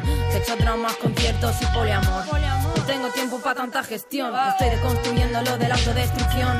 Dando palmas y cantando con acento acharnegado. En la calle, en la vaina, en el parque de al lado. El polito impoluto, el pelo siempre despeinado. No cruzo las piernas al sentarme y se me corre el maquillaje. Cada verano más pereza depilarme. Lo siento, mamá, nunca seré doctorada, pero. Mira qué bonita mi manada. Tengo pa' nénica, nénica, che, tengo a mi comadre pa' pasarlo bien. La única que tal sé responder, el amor que estamos no quiera saber. El caos de siempre, más ya lo sé. Estamos felices, no sé ni por qué. Oye, dime qué es lo que. Yo no soy la chica mona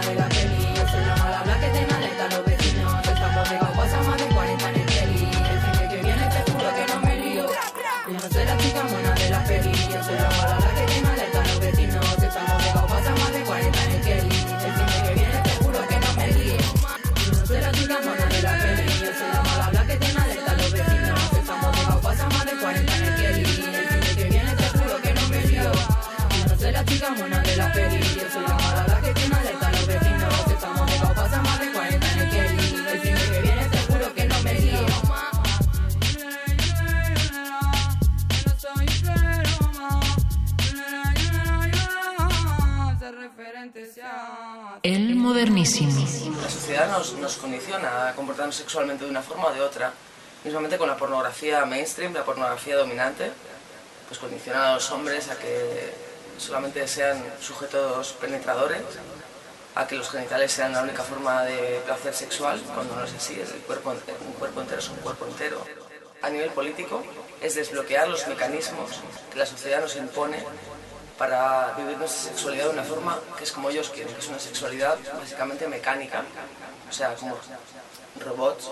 O sea, el término, el término posporno lo, digamos que lo acuñó Annie Sprinkle, que era una actriz porno, de porno mainstream, de porno, una actriz porno, que un día dijo, lo que estoy representando, lo que se representa en el porno en los años 70, estoy hablando de los años 70, mm, abarca una pequeña parte de, la sexualidad del- de, los, de los seres humanos, ¿no? Entonces es como... El modernísimo.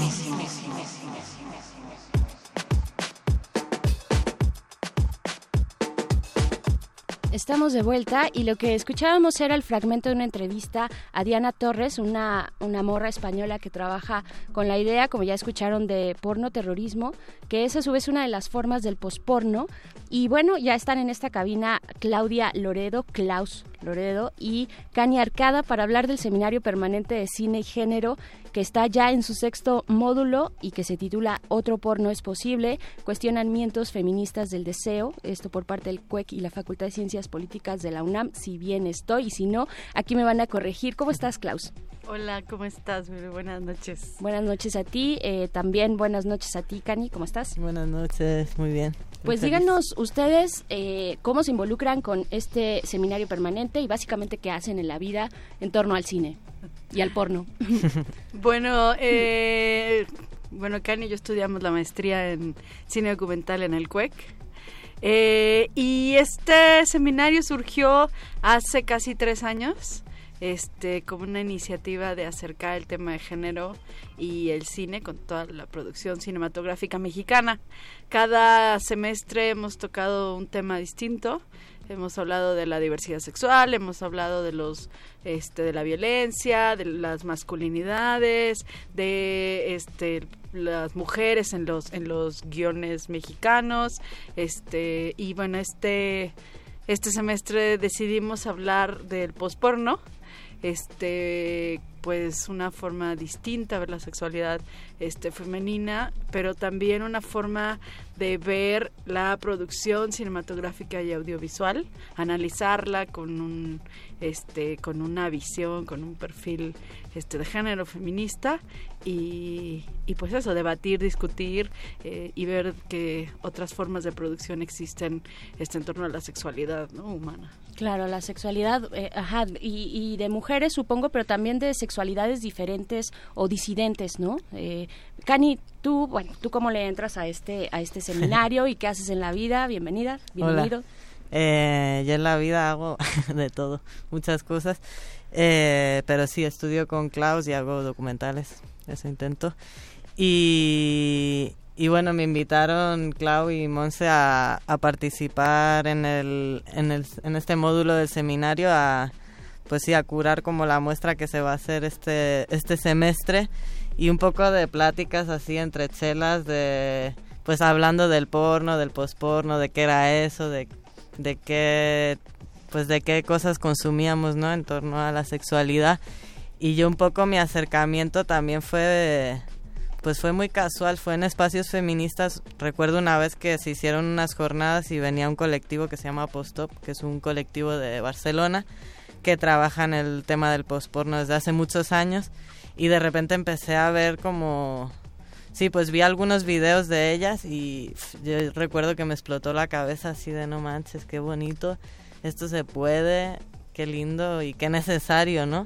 Como que nunca me había, la verdad que nunca había sido consumidor de porno en general, no, nunca me había llamado la atención, pero de repente cuando vi esto fue como, wow, qué necesario y qué lindo, ¿no? Ver, pues sí, otras formas de sexualidad y otras formas de coger y otras formas de hacer porno que no pasan por, pues por los modelos dominantes que hay, como un poco comentaba Diana, ¿no? Pues esta cosa tan mecánica, como hecha para la mirada del hombre cis heterosexual, como sí, pues mm, esa serie de, clichés que hay en el porno y que se reproducen todo el tiempo, entonces como sí me llamó mucho la atención el tema del posporno. Pues es que antes cómo te iban a dar ganas de, de ver porno, ¿no? Si precisamente las todas las sexualidades distintas están eh, pues limitadas o fin, fin, o sea simplemente invisibilizadas no uh -huh. ¿Cómo, cómo fue primero cuéntanos de la curaduría cuéntanos también de estas figuras que van guiando esta la conversación Ana Sprinkle que ya también en el audio de inicio eh, lo mencionaba por ahí Diana eh, Albertina Carri, por ejemplo, ¿no? ¿Cómo, cómo fue el trabajo curatorial de, de, este, de este módulo del seminario, Cani?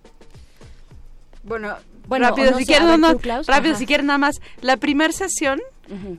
este, decidimos abrirla con imágenes que restauró la, este, la filmoteca de la UNAM, porque okay. quien realmente impulsa el seminario es es la Filmoteca okay. y el CIEG, bueno, Ajá. junto con Políticas y el CUEC. Y este y decidimos abrir con esto para ver justo cómo eran las primeras imágenes, cómo se filmaba la sexualidad y lo porno, ¿no? Estas imágenes son de principios del siglo XX, están rescatadas por la Filmoteca y están en poder de la Filmoteca. Entonces, este decidimos abrirlo así para ver cómo se hacía, cómo se cómo cómo era la, la, la, sexualidad y cómo era lo, lo pornográfico o erótico en, en, ese momento, ¿no? Después hicimos, este, decidimos poner, que es bastante polémico, Garganta Profunda, uh -huh. este, porque, bueno, pues también es una, es una película icónica, es una película que, si bien este, tiene muchísimas aristas y es pues nos parece muchas cosas que no estamos de acuerdo y nos parece todo lo que lo que sucedió alrededor de la actriz uh -huh. este pero es una película que está que la gente ha visto y la va a seguir viendo y justo para poder discutir una alternativa a eso, necesitamos ver la película. Por eso decidimos ponerla, por eso decidimos no censurarla, por eso decidimos que para poder discutir algo tienes que, que verlo. Así en otros módulos hemos visto, por ejemplo, Pink, una película este que este denosta y completamente este mm, está descalificando el matrimonio homosexual y la adopción entre un matrimonio homosexual. Y, por ejemplo, otra película, La Mala, que es una película completamente comercial, con unos estereotipos de mujeres, que nosotros no estamos de acuerdo y tampoco estamos de acuerdo en Garganta Profunda, pero son las cosas que se ven. Y esas cosas están. Y lo que queremos es justo analizar cómo se nos ha puesto a las mujeres en el cine, cómo se ha construido una identidad, un género a través de, de estos personajes y cómo ha sido también en lo pornográfico, ¿no? Claro, Cani, ¿qué decir de esta curaduría también y desde tu acercamiento como chico trans? ¿Qué, qué puedes decir eh, al respecto de las eh, sexualidades y, y los afectos? No, no los afectos, quitemos esa palabra, más bien no es la que quería decir, sino los deseos, los deseos disidentes. Sí, yo creo que eh, yo creo que otras cosas, otra de las cosas que aporta el posporno que o que me parece que pues sí que es muy rico en ese sentido porque como que el posporno no es una categoría, no es algo estanco, cerrado, que dices el posporno trae este esta serie de requerimientos para que sea posporno, ¿no? Creo que lo lindo del posporno es que no tiene una definición cerrada y justamente es como una apropiación de las herramientas de producción de cine en torno a la sexualidad desde, desde la autogestión y desde el placer y desde el representar los deseos propios y las propias corporalidades. Entonces, creo que yo en el porno nunca he visto a un chico trans, ¿no? Y pues empecé a ver chicos trans en, en videos post porno y, y se, me, se me hizo muy lindo y yo también he hecho post porno. Entonces como que se me hace súper importante, ¿no? Porque pues porque no puedes desear un cuerpo si no te lo imaginas y si, si no lo has visto, si no está dentro del espectro de, de tu deseo, ¿no? O sea, pues sí, tú naces y te dicen que eres heterosexual y toda la vida creces con eso, ¿no? ¿Cómo vas a imaginar que puedes desear otros cuerpos, otras realidades si no sabes ni que existen, ¿no?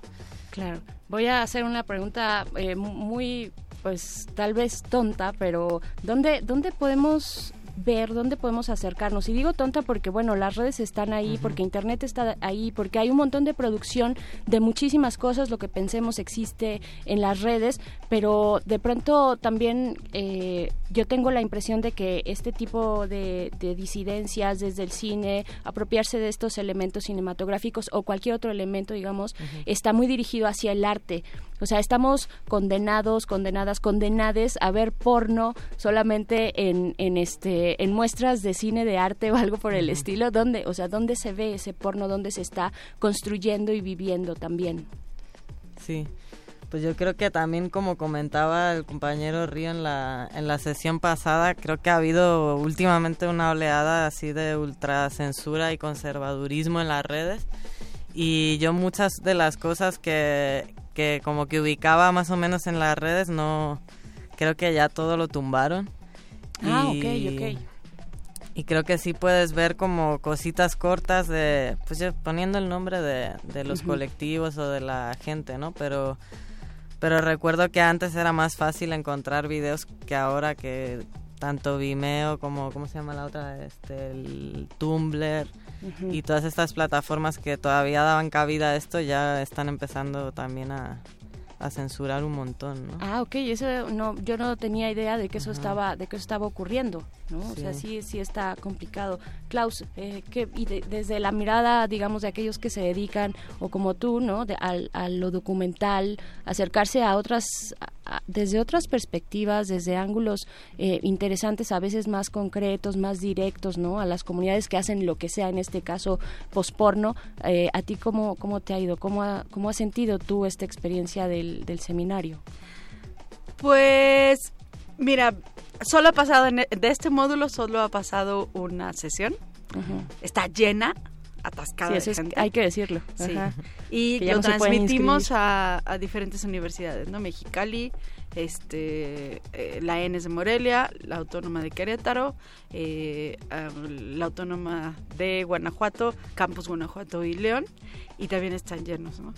Pero una cosa que observamos y que lo platicamos fue que la mayor parte de los asistentes, de las y los y les asistentes, este, es gente joven. O sea, no hay... Es muy poca la gente que, tiene este, más de 40 años que está ahí o que lo discute. O sea, es, es una... O sea, es muy padre porque yo creo que es como una generación que, que lo decían además en la, en la sesión pasada, es una, es una generación que está discutiendo su sexualidad, que está además poniendo alternativas a lo que sucede y lo- a lo que no le gusta, lo que no hizo otras generaciones, ¿no? Entonces, sí hay una, una sí, muchos académicos, mu- muchas académicas involucradas en, en, en esta discusión, en el CIEG, por ejemplo, o en estas universidades, en el, en el mismo CUEC, pero sí es de una, es este, está, bueno, no está hecho, pero está ahorita en México con una generación de gente de gente joven que está padre porque ellos porque son quienes van a hacer investigaciones quienes van a cuestionar quienes van a poner en la mesa y en la agenda todo lo que significa el postporno no solamente como una producción como como un cuestionamiento a la sexualidad sino también como una producción audiovisual quizás con un contexto político este asunto de la censura y eso bueno pues para eso hacemos un seminario no o sea Claro. justo es para. Claro, y ahora que, que dices y que hablas de esta discusión que se da que se da en tal vez nuevas generaciones, pues vaya que sí hay discusión en torno a la idea de, del porno y, ta- en específico tal vez el posporno desde las distintas corrientes feministas, ¿no? O sea, eh, ¿cómo les ha ido a ustedes en eso? Porque hay, hay una corriente particularmente, ¿no? La, la RADFEM, la, el feminismo radical que dice, no, eh, cualquier eh, producción de porno pues termina siendo tal vez disfrazada, pero la misma producción eh, eh, mainstream de- del porno tradicional de toda la vida, ¿no? Que ya sabemos todo lo que implica para aquello que no sea eh, hombre cisgénero blanco etcétera, etcétera. ¿Cómo les está yendo a ustedes en esas discusiones dentro de, del seminario y cuál es la propuesta? Digo, cuando ustedes eh, empezaron a delinear, ¿no? Cuando hicieron la curaduría, empezaron a delinear todo este caminito de cómo iría el seminario, pues seguramente se toparon con esa discusión. ¿Cómo les fue con eso? A mí la verdad que me encantaría encontrarme a una de estas personas que en redes están tan activas y tan beligerantes y tan agresivas, dirían algunos de los casos, encontrármela y poder platicar, pero la verdad no he tenido la ocasión. Y mira que hemos convocado y mira que... La verdad no sé dónde están, no sé si existen. ojalá- Si son ojalá- reales o sí, son- si son reales o son virus de las redes. Pero pues creo que sería un debate rico y creo que toda la gente que ha estado metiendo mierda básicamente sobre el seminario, oja, a mí me encantaría que vinieran y pudiéramos platicar, ¿no? Porque siento que es una postura otra vez que cae en un... O sea, para mí no son feministas radicales, o sea, yo me, me da mucha rabia que se apropien de el feminismo radical porque para mí radical es algo lindo y me parece que están como totalmente tergiversando eso. O sea, creo que, pues sí, es una postura abolicionista y conservadora en, en torno a la sexualidad, ¿no? Que coloca otra vez la sexualidad para mi forma de ver en un lugar de eso, de peligro, de algo delicado, de algo tabú. Y yo creo que ya basta, ¿no? De que determinados cuerpos vivamos nuestra sexualidad eh, relacionándola siempre con el miedo, con el peligro, con el con la prevención, que es muy importante, pero ¿qué onda con el placer? O sea, ya basta, ¿no? De, de vivirlo desde ese lugar, o sea, vamos a darnos un poquito de descanso y de vivirla desde el placer que falta nos hace, ¿no? Desde el placer, pero sí es una, una discusión que está ahí, ¿no? Desde el porno, también pienso en el trabajo sexual, ¿no? Es más o menos ahí también una discusión muy parecida que atañe al cuerpo, al uso que se le da, al que, que, que desde la autonomía, esto lo pondrían ellas entre comillas, desde la autonomía, la libertad se le da al cuerpo propio, a los cuerpos disidentes, ¿no? O al cuerpo de las mujeres también. Pues ya nos adelantaste, eh, Klaus Loredo, que pues está al tope, que está al tope. Este, yo pensé que iban a venir así como de, no, todavía hay algunos lugares, no, ya no hay nada, ¿verdad? No. pero lo podemos seguir vía streaming o algo por el estilo. Pues eso solo está para las universidades en el interior de la República. Aquí no. Quizás, o sea, en el siguiente módulo, no sé cuál sea el tema, tenemos algunos temas ahí pendientes, este, pero yo creo que eso estamos viendo porque sí hay mucha gente que quiere entrar, pero pues no no cabemos. Pues nos pasas la convocatoria antes, ¿no? En cuanto salga, pues también para transmitirla por acá. Y pues bueno, este, se quedan un montón de cosas pendientes. Por ejemplo, estas figuras importantes, Annie Sprinkle, Albertina Carri, eh, Naomi Uman, ¿no? Que también dirigen eh, esta, pues el delineado que hicieron en el seminario. Y pues bueno, pues, La bala, también está la bala. La La Bala, está en Querétaro, va a estar con nosotros. Sí, y aquí en México desde hace, creo que este fue el tercer año que se organiza un festival que se llama Anormal y que es una muestra eh, de toda Latinoamérica eh, de posporno y entonces llegan videos de, de muchos lugares y, y está muy interesante. Les invito a que sigan la página y, y chequen ahí, puedan como conectarse con algunas cosas. Y van a estar en la última sesión del seminario de este semestre. Ok, perfecto, anormal entonces para seguir y pues con esta cuestión que nos dicen de la censura, pues está padre eh, darse la vuelta y pues empezar a rascar y, y, y a rastrear, ¿no? También quienes están hablando del tema, que, cuáles son las colectivas que están ahí al tanto y pues bueno, no me queda más que agradecerles mucho por haber estado acá en el MODE. Gracias, Klaus Muchas Loredo. Gracias, Bere. Muchas gracias, Cani, también. Gracias. Y nos vamos a un cortecito musical, a ver que hablando de placer, de lo que eh, esto que vamos a escuchar se titula Lo que me gusta a mí. Ya les hicimos el, este, la advertencia de que viene, de que hay contenido este sensible para oídos sensibles. Pues a ver, a ver cómo les va con esto. La canción se titula Lo que me gusta a mí, una rola básica que básicamente habla del placer entre mujeres, un poco de lesbian reggaetón argentino a cargo de Chocolate Remix. Choco que a su vez también forma parte de un amplio co- colectivo de la diversidad eh, en ese país, en Argentina. Vamos a escuchar y volvemos al modernísimo.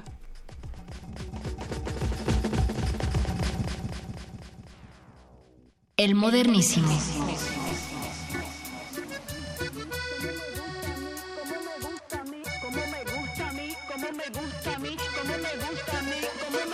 Me gustan cumbiancheras, me gustan reggaetoneras, me gustan las nenas que mueven sus caderas. Me gustan negras, me gustan fuleras, me gustan tramposas, me gustan bandoleras. Me gustan cumbiancheras,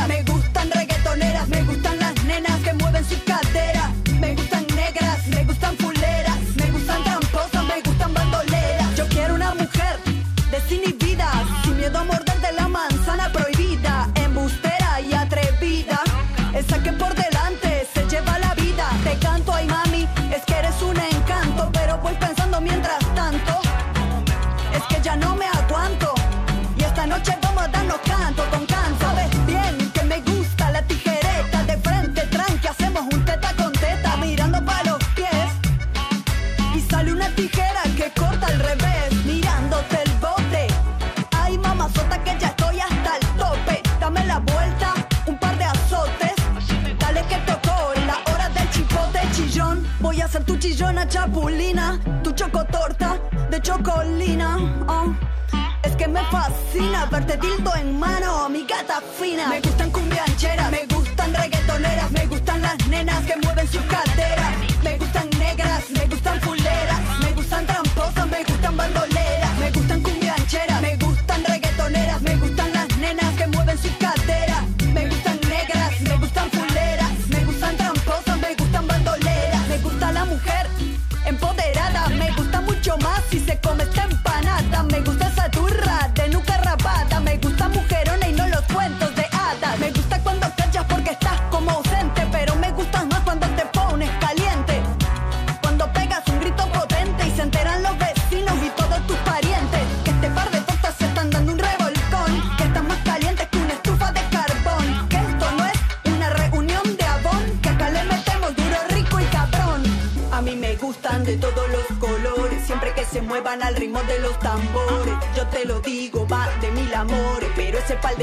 hacen falta propulsores.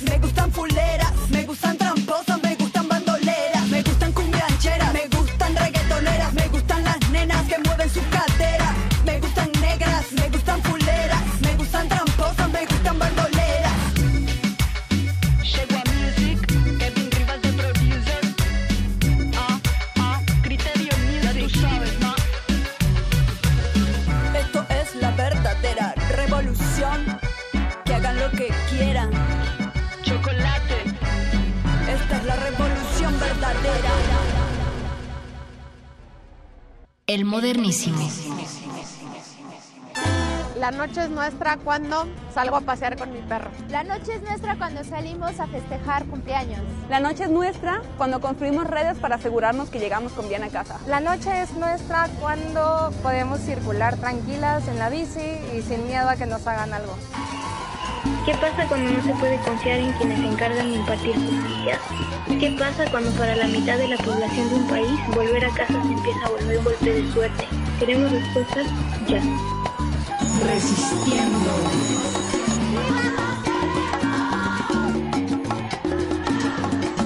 Estamos vivas, estamos vivas, estamos vivas.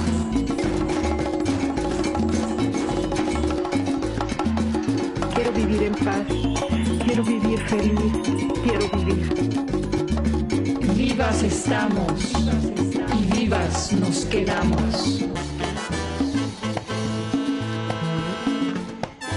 El fin de este movimiento es denunciar a las autoridades, exigir seguridad, que reconozcan los derechos, exigir que hagan una modificación a la ley, porque no es justo que tengamos tanta inseguridad en el metro y en las calles. El modernísimo.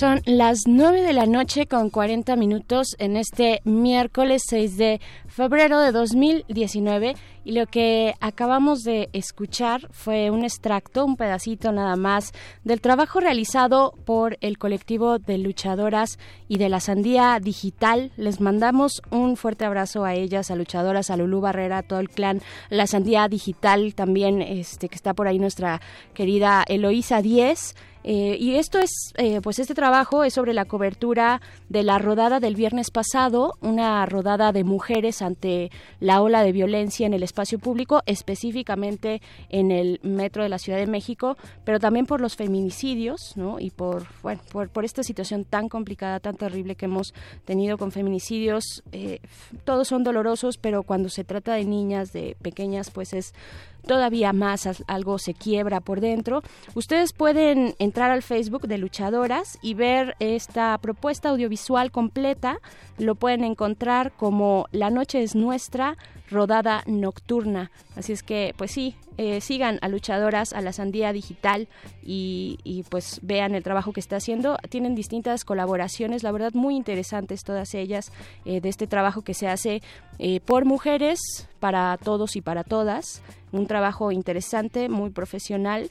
Y pues bueno, esto es para hablar de lo que está ocurriendo en pues en la Ciudad de México, por supuesto, en distintos pues lugares de nuestro país. Vamos a hablar más adelante con Dana Corres, que es colaboradora en Futura eh, Ciudad Data Mujer porque ella junto con otras eh, mujeres, junto, junto, con otras chicas, por ejemplo Alejandra Padilla de Serendipia Data, con Sandra Barrón también, eh, pues hicieron este mapeo que seguramente ustedes ya vieron en redes sociales, este mapeo de dónde están eh, exactamente los puntos de, bueno, las estaciones del metro donde se dieron las denuncias, ¿no? O donde desde donde se denunció eh, intentos de secuestro hacia mujeres en esta ciudad y pues más adelante estaremos ya con ellas, la, con ella, con Dana, la estamos ya contactando. Vamos a hacer una pequeña pausa.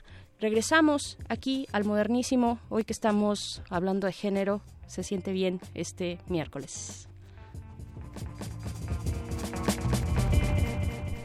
El modernísimo.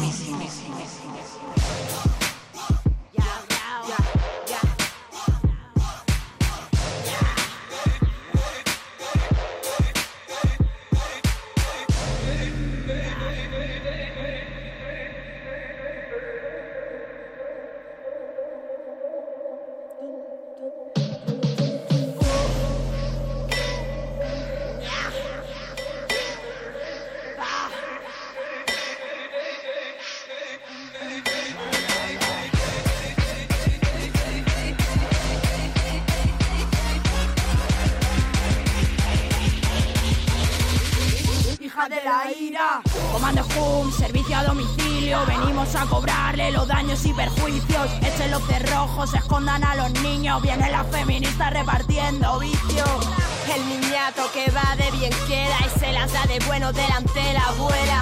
Se cuelga medallas por hacer la cena, como si cuidarle fuera mi problema. A nosotras no nos la pegas con ese rollito de víctima fiera.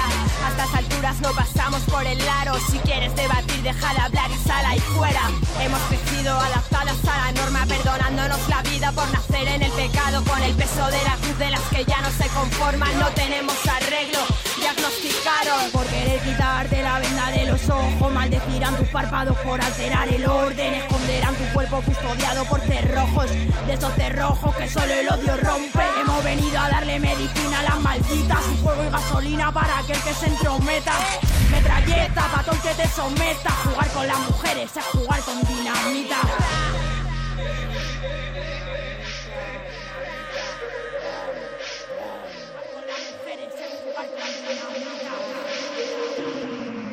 El modernísimo.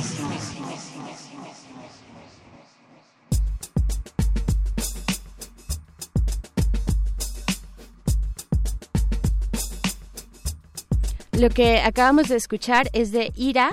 Ya ha sonado por acá, creo que alguna vez estas españolas, muchas españolas en esta, en esta emisión de miércoles. Eh, la canción se llama Manténlo Patriarcal, pero más que canción, ellas escriben manifiestos transfeministas. Y pues bueno, esto para hablar eh, con nuestra invitada de esta noche, que ya está en la línea, Dana, Dana Corres, quien es eh, colaboradora en Futura Ciudad Data Mujer. Dana, ¿cómo estás? Buenas noches. Gracias por pues, venir a platicar con nosotras aquí en el Modernísimo. Te saluda Berenice.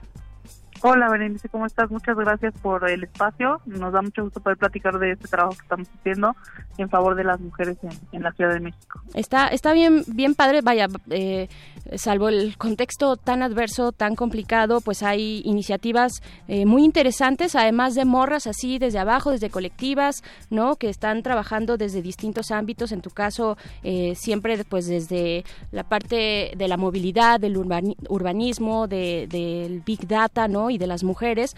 Pero bueno viene esta este pues esta cuestión en la Ciudad de México en el que se dan estas denuncias de eh, chicas en redes sociales. Y ustedes eh, hablo de ustedes de Alejandra Padilla de Sandra Barrón eh, pues empiezan a hacer este este esfuerzo de mapeo. Cómo fue cómo fue que, que empezaron a rastrear las denuncias y se organizaron para hacer este mapa pues mira, en realidad no sé si te acuerdas que las denuncias ya tenían tiempo sucediendo. Desde el año pasado veíamos en Facebook como denuncias de chavas alertando a otras chicas de tengan cuidado, me pasó esto, les aviso para que eh, estén alertas, para que tengan eh, pongan atención, etcétera. Ya era un tema alarmante, salían nuestras charlas de amigas y entonces eh, en algún punto Sandra dice tenemos que hacer algo, saca un post, ella tiene un blog en The Huffington Post, lo saca eh, y de repente platica con Alejandra y le dice, ¿sabes qué? Vamos a hacer algo con esto. Saca un formulario con, con una serie de preguntas eh, para detallar sobre los incidentes y yo me sumo en algún punto porque es un tema que me interesa un montón. La violencia eh, contra las mujeres en el espacio público tiene, o sea, además de las características que ya conocemos sobre machismo y misoginia, también hay un tema que tiene que ver con cómo está diseñada la ciudad, que la ciudad está diseñada de los desde los hombres para los hombres, y que esto favorece como ciertos espacios que no son ni amables ni dignos para muchas mujeres, ¿no? Entonces me sumo porque además eh, creemos eh, que, bueno, eso te lo explico ahorita, pero justamente me sumo a la iniciativa y lanzamos, eh, se suman después más más morras, Mónica Zamudio, se suma Brenda Uribe, se suma Baruch, que es el único hombre que está con nosotros colaborando en algunas cosas, este, y somos, pues sí, un grupo de mujeres eh, y hoy decidimos, bueno, ya lo veníamos platicando hace unos días, que queremos trabajar temas de datos, mujeres y de ciudad. Y pues hoy ya creamos, digamos, una iniciativa como de una un colectivo o una organización con la que vamos a estar trabajando seguramente en los próximos años porque este tema no se agota, es un tema súper amplio. Este, y bueno, así fue más o menos como surgió. Eh, pegó, se viralizó, lo cual nos dio muchísimo gusto y ya hemos tenido reuniones tanto con la jefa de gobierno, con Claudia Sheinbaum, como con distintas secretarías, ¿no? Ya nos reunimos con la procuradora, con eh, la Secretaría de las Mujeres, con Movilidad y con la Agencia de Innovación Digital, con la que vamos a estar trabajando seguramente en los próximos meses, si no es que años, para intentar dilucidar todo este problema.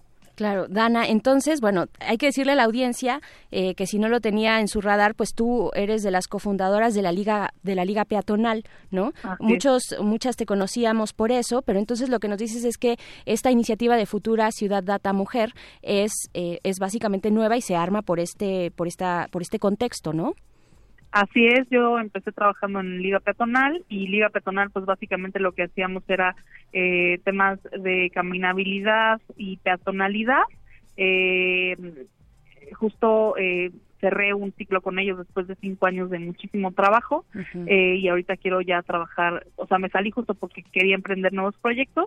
Y oye, empezamos esto, la verdad estoy súper contenta y estoy segura de que eh, mis compañeras también eh, son casi puras bateras y, y mujeres que hacen o sea, somos un equipo multidisciplinario, también está Igneli Pineda ahí, Patricia Castillo, entonces somos como, eh, somos nueve personas, ocho morras y un hombre que es como un ñoño en transporte, eh, y estamos trabajando estaremos trabajando seguramente en los próximos años, porque lo que hemos platicado tanto con Andrés Layuz, que es el secretario de Movilidad, como con eh, Pepe Merino, que es eh, el titular de la Agencia de, Innovación, es que pues hay que entender muy bien cómo se da la violencia contra las mujeres en el transporte y en el espacio público y después cómo podemos prevenirla desde la infraestructura, eh, entendiendo que, por ejemplo, tanto, eh, pues sí, la movilidad en esta ciudad no está hecha para para solventar las necesidades de las mujeres, entendiendo que hablamos de necesidades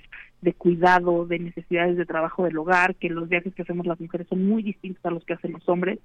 Y normalmente, pues en todas las ciudades, de hecho, del mundo, lo que medimos y lo que nos importa son los viajes uno al a, a, a, los centros de estudio y dos al trabajo, ¿no? Claro. hay mucha chamba que hacer por ahí. Qué interesante esto del espacio diseñado, eh, pero pensando en un perfil muy específico, ¿no? En un perfil de hombre, de hombre que sale a trabajar y que, eh, pues, es un camino, un recorrido bien distinto al que puede hacer cualquier otra persona diferente a ese perfil, en este caso las mujeres. Eh, Dana, ¿cómo, ¿cómo recibieron? Bueno, tú ya nos platicas que se acercan con Pepe Merino, con Andrés Layuz, que además son tienen unos perfiles muy interesantes, ¿no? Su trabajo de verdad es interesante y yo creo que puede abonar a la ciudad, pero ¿cómo, cómo se acercan, o más bien no cómo se acercan, sino qué les pareció a ustedes las, la respuesta que ha dado la autoridad capitalina, el gobierno de Claudia, Claudia Sheinbaum, esta estrategia de cinco medidas, ¿cómo lo viste?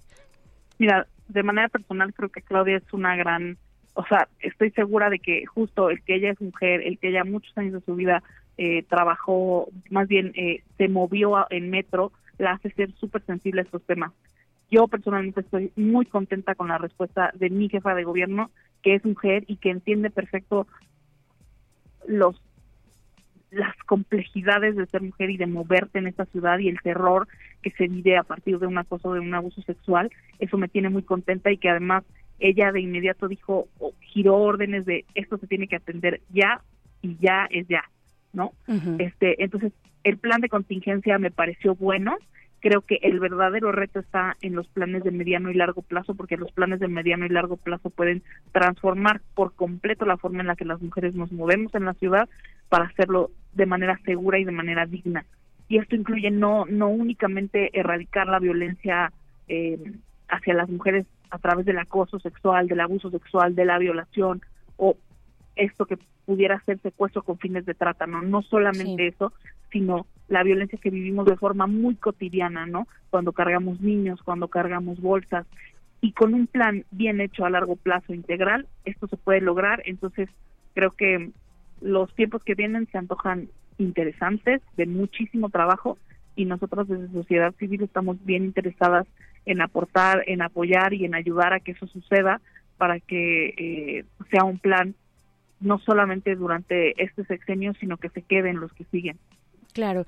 Eh, Dana, eh, ustedes tienen, eh, bueno, y también la autoridad capitalina ya sacó algunas cifras de las denuncias, ¿no? De las denuncias muy específicas de este, de este contexto de posibles secuestros hacia mujeres en el transporte colectivo metro.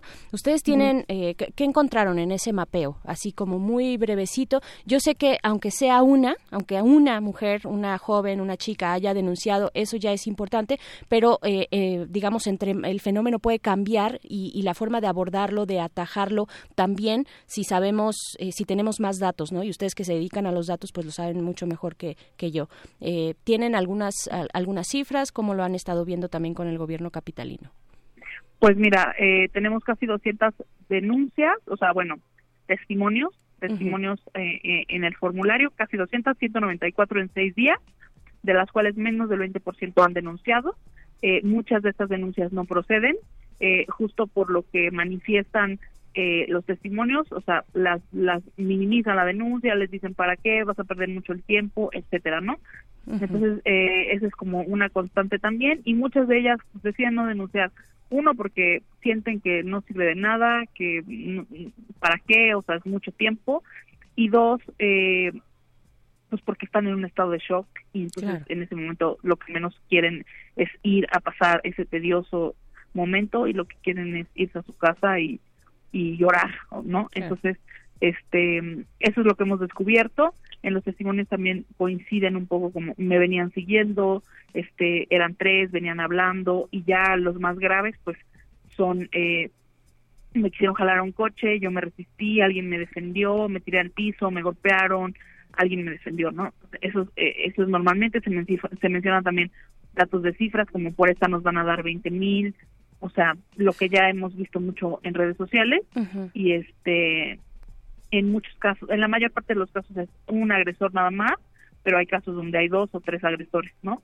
En algunos casos también hay coches esperándolas para subirlas, este, pues más o menos eso es lo que hemos encontrado. Eh, en realidad en la, en la Procuraduría sabemos que ya están trabajando como en abrir carpetas de investigación para ver si hay inclusive más denuncias de los que ellos pensaban eh, para poder enmarcarlas en el mismo tipo de, digamos, estas características que se repiten, ¿no?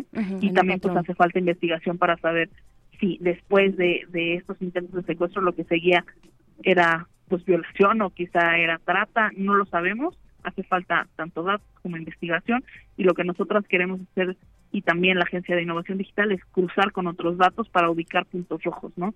Entender si eh, se repiten estas zonas inseguras y estas zonas con denuncias, con por ejemplo datos de feminicidio, con datos de asalto a eh, de, asaltos, de violación, ¿no? O sea, hay que encontrar puntos rojos y de manera de manera pues en cuanto a nuestra recién inaugurada organización este entender por qué suceden esos puntos rojos, ¿no?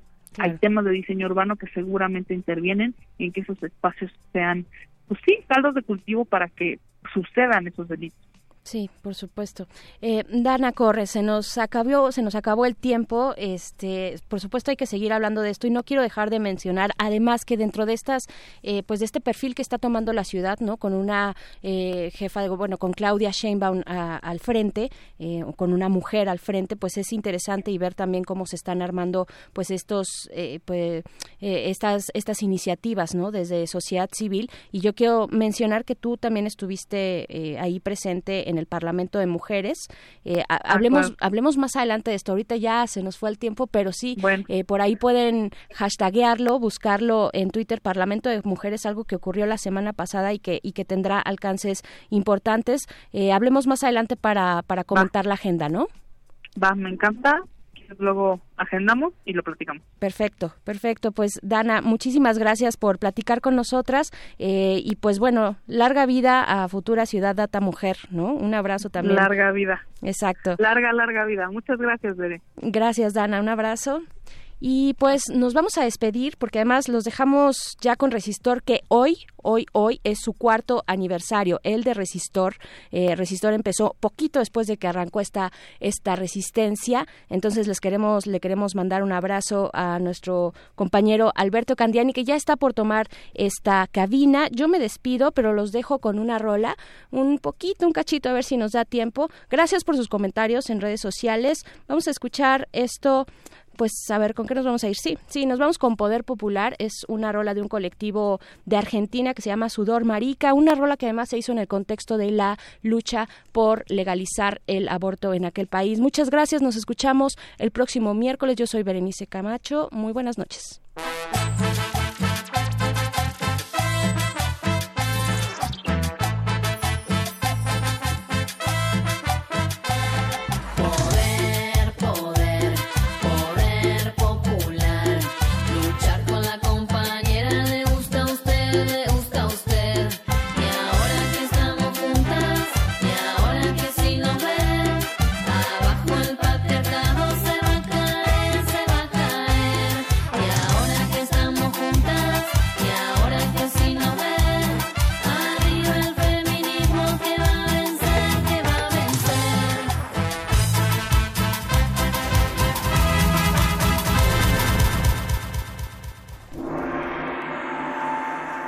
Para terminar, una reflexión. El fuerte superará un obstáculo, una mente modernísima, todo el camino. El modernísimo.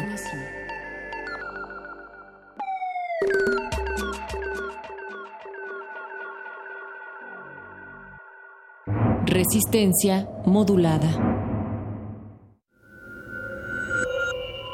Escuchas 96.1 de FM. XEUN. Radio UNAM. Transmitiendo desde Adolfo Prieto 133, Colonia del Valle, en la Ciudad de México. Radio UNAM. Experiencia sonora. Los recursos naturales se acaban. Ya no podrás disfrutar del café, la miel o el chocolate. Te invitamos a conocer las prácticas amigables con el ambiente que se desarrollan en México para fabricar estos productos. En la nueva exposición, Producir Conservando, Biodiversidad y Comunidades Sostenibles. En Universum, Museo de las Ciencias de la UNAM. Visítala a partir del 23 de noviembre. Luego de exhibirse durante tres años en diversos países, llega a México la muestra Orozco, Rivera Siqueiros, la exposición pendiente, que se debió inaugurar originalmente en Chile en 1973, pero lo impidió el golpe de Estado de ese país. Se exhiben 180 piezas entre obra pictórica, documentos, videos y otros testimonios que dan cuenta de la cancelación de la muestra. Orozco, Rivera, Siqueiros, la exposición pendiente, se puede visitar en el Museo de Arte Carrillo Gil, en el sur de la Ciudad de México. Debajo de un aguacate descansaban las amistades. Oyeron cantar al zanate y la música reveló sus bondades. Marvin, Anda, Morky, Pollock y Chinto hacen reggae con sabor mexicano. Ellos son Vibra Mucha, sonidos con buena onda.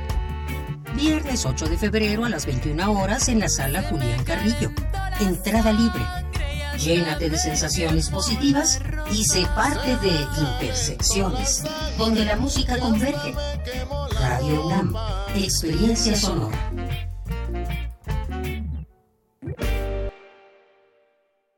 Resistencia modulada.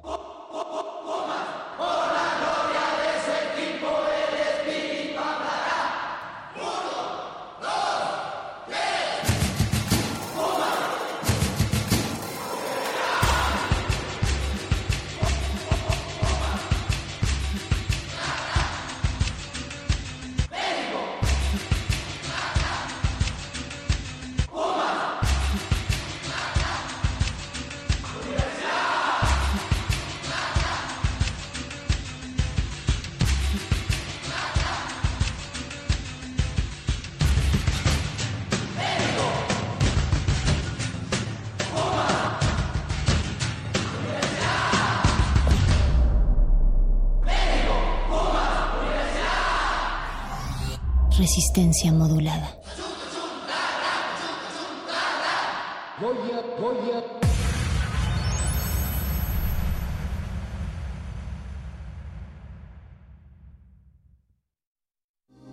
Resistencia modulada.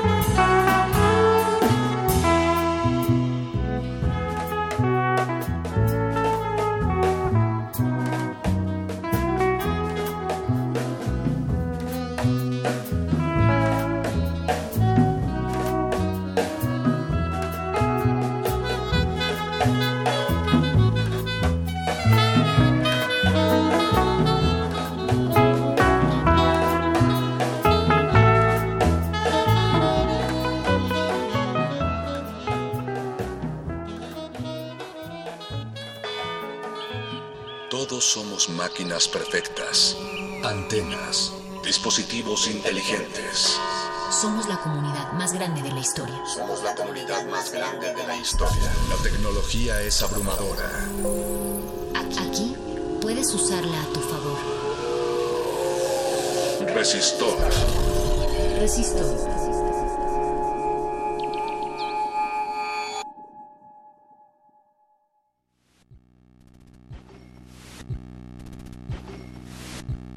Código de emisión 3, 2, 0, 9, 0, 6, 0, 2, 2, 0, 1, 9. Inicia secuencia sobre el lado oscuro de la luna. Porque la luna siempre nos muestra la misma cara. Rotación sincrónica. Debido a un fenómeno conocido como rotación sincrónica, vemos solo una cara de la luna debido a que tarda lo mismo en girar sobre su propio eje que en hacerlo alrededor de la Tierra. La luna gira alrededor de su eje rotación en aproximadamente 27.32 días mes siderio y se traslada alrededor de la Tierra traslación en el mismo intervalo de tiempo. De ahí que siempre nos muestra la misma cara. Misión de China en la Luna. Chang'e 4 es el nombre de una diosa, que según la mitología china, habita en nuestro satélite. China lanzó a principios de diciembre de 2018 la misión Chang'e 4, que cuenta con un módulo de descenso y un vehículo de exploración que tocaron la superficie lunar en el cráter Von Karman. Ubicado justamente en ese lado oscuro. El cráter Von Karman es un lugar de interés para los científicos porque se encuentra dentro de la zona de impacto más antigua y más grande sobre la superficie lunar, la cuenca Aitken. Se cree que probablemente se formó por el impacto de un asteroide gigante hace miles de millones de años. La misión también estudiará las condiciones para la transmisión de ondas de radio desde el lado lejano de la Luna. La prueba está diseñada para sentar las bases para la creación en el futuro de radiotelescopios en esa región del satélite natural, la cual se encuentra aislada de las señales de radio de la Tierra. Además de estudiar la composición de la Luna, China realizará experimentos en condiciones de microgravedad sobre la germinación y crecimiento de organismos vivos, como semillas de patata, una planta llamada Arabidopsis, y capullos de gusanos de seda. ¿Desea repetir esta información? Inicia la secuencia.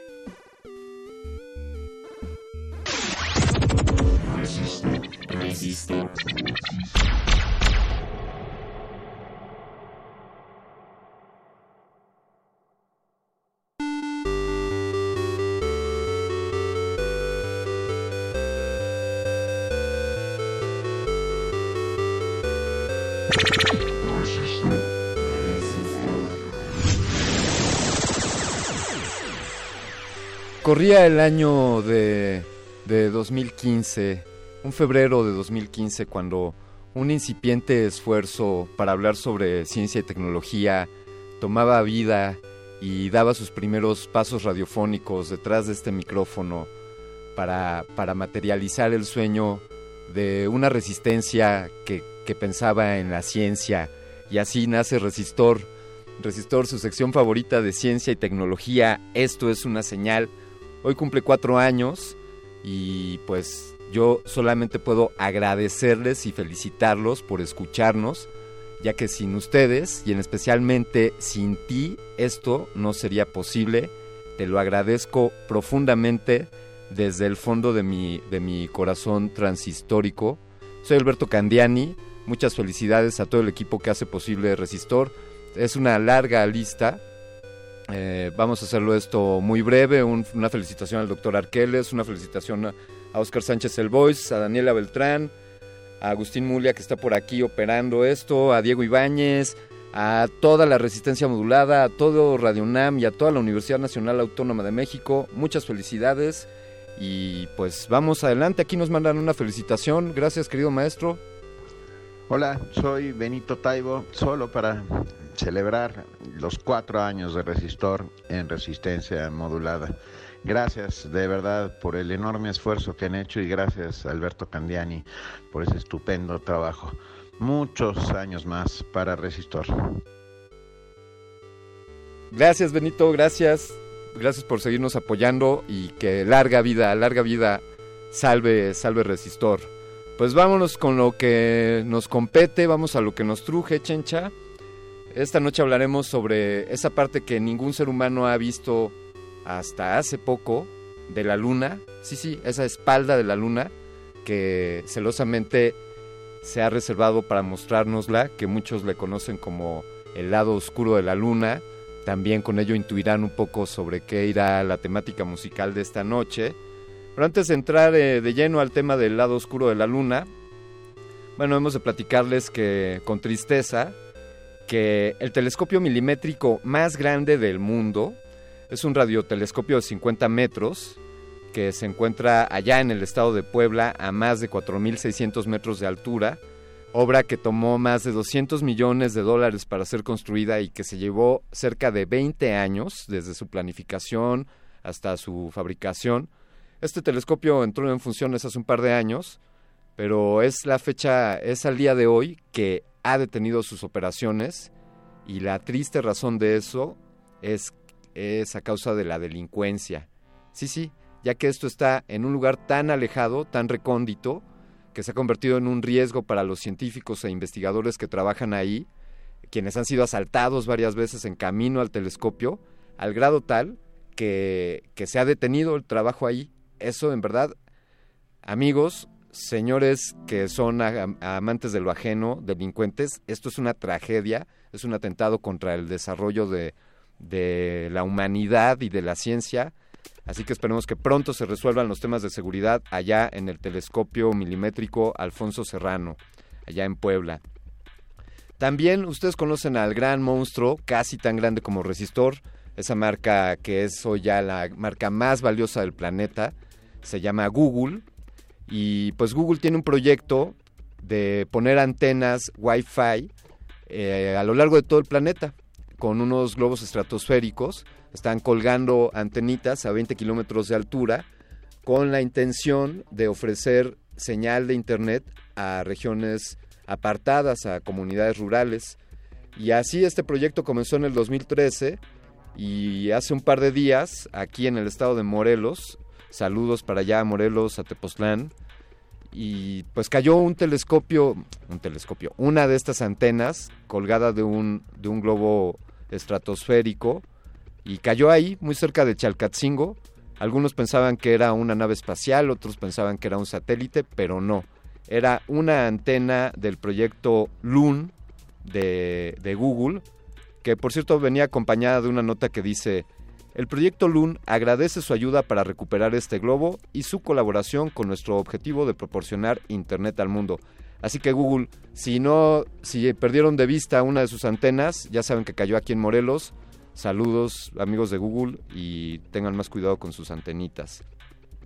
La ciencia, la ciencia desmitifica la idea de que la siesta sea un capricho o un invento. Sí, sí, esta pestañita, coyotito, pelón, como le dicen en Centroamérica, o un sueñito por la tarde, eh, pues nos confirman que tiene grandes beneficios. Este breve descanso mejora el rendimiento cognitivo de la tarde, afianza lo aprendido, baja la presión arterial y mejora la autoestima. De acuerdo a Javier Puertas, vicepresidente de la Sociedad Española del Sueño y jefe del Servicio de Neurofisiología y Unidad del Sueño del Hospital de la Ribera en España, en Valencia, nos dice que esta costumbre ancestral eh, mejora la capacidad de concentración. También Mercedes Bermejo, directora de la Escuela Europea de Psicología y Educación, se refiere a un aumento de la inteligencia emocional. Dice ella, nuestra actividad cerebral, nuestro estado de ánimo y autoestima también se verán beneficiados. Así que amigos, no titubeen en echarse ese coyotito, ese sueñito después de comer para, para reactivar la autoestima y mejorar la salud. Vámonos con, con música. Esto es inspirado en el álbum Dark Side of the Moon. Todos ustedes lo conocen, uno de los discos más trascendentales de la historia. Pero esta, esta versión de Any Color You Like está ejecutada por la banda Dream Theater, quien hizo este homenaje. Lo lanzó por allá del 2006 y se quedan ustedes con Any Color You Like de Pink Floyd, interpretado por Dream Theater. Esto es Resistor.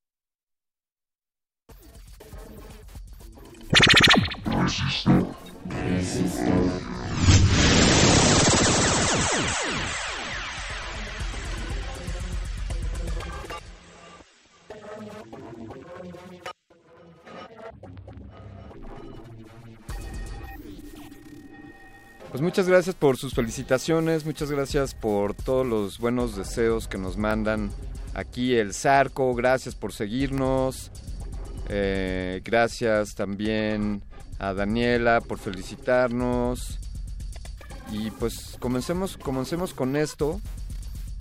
Bueno, decirles primero que curiosamente hay un movimiento, hay una sincronía perfecta entre la rotación de la luna y, y su giro alrededor del planeta Tierra. Con lo cual siempre vemos la misma cara, es decir, la luna va girando sobre su propio eje y esa rotación coincide con el tiempo que se toma en darle la vuelta a la Tierra. Eh, dicho de otra manera, un día lunar se toma lo mismo que una vuelta completa a la Tierra, es decir, unos 28 o 29, 29 días. Y por eso coincide que, que siempre vemos la misma cara de, la luna.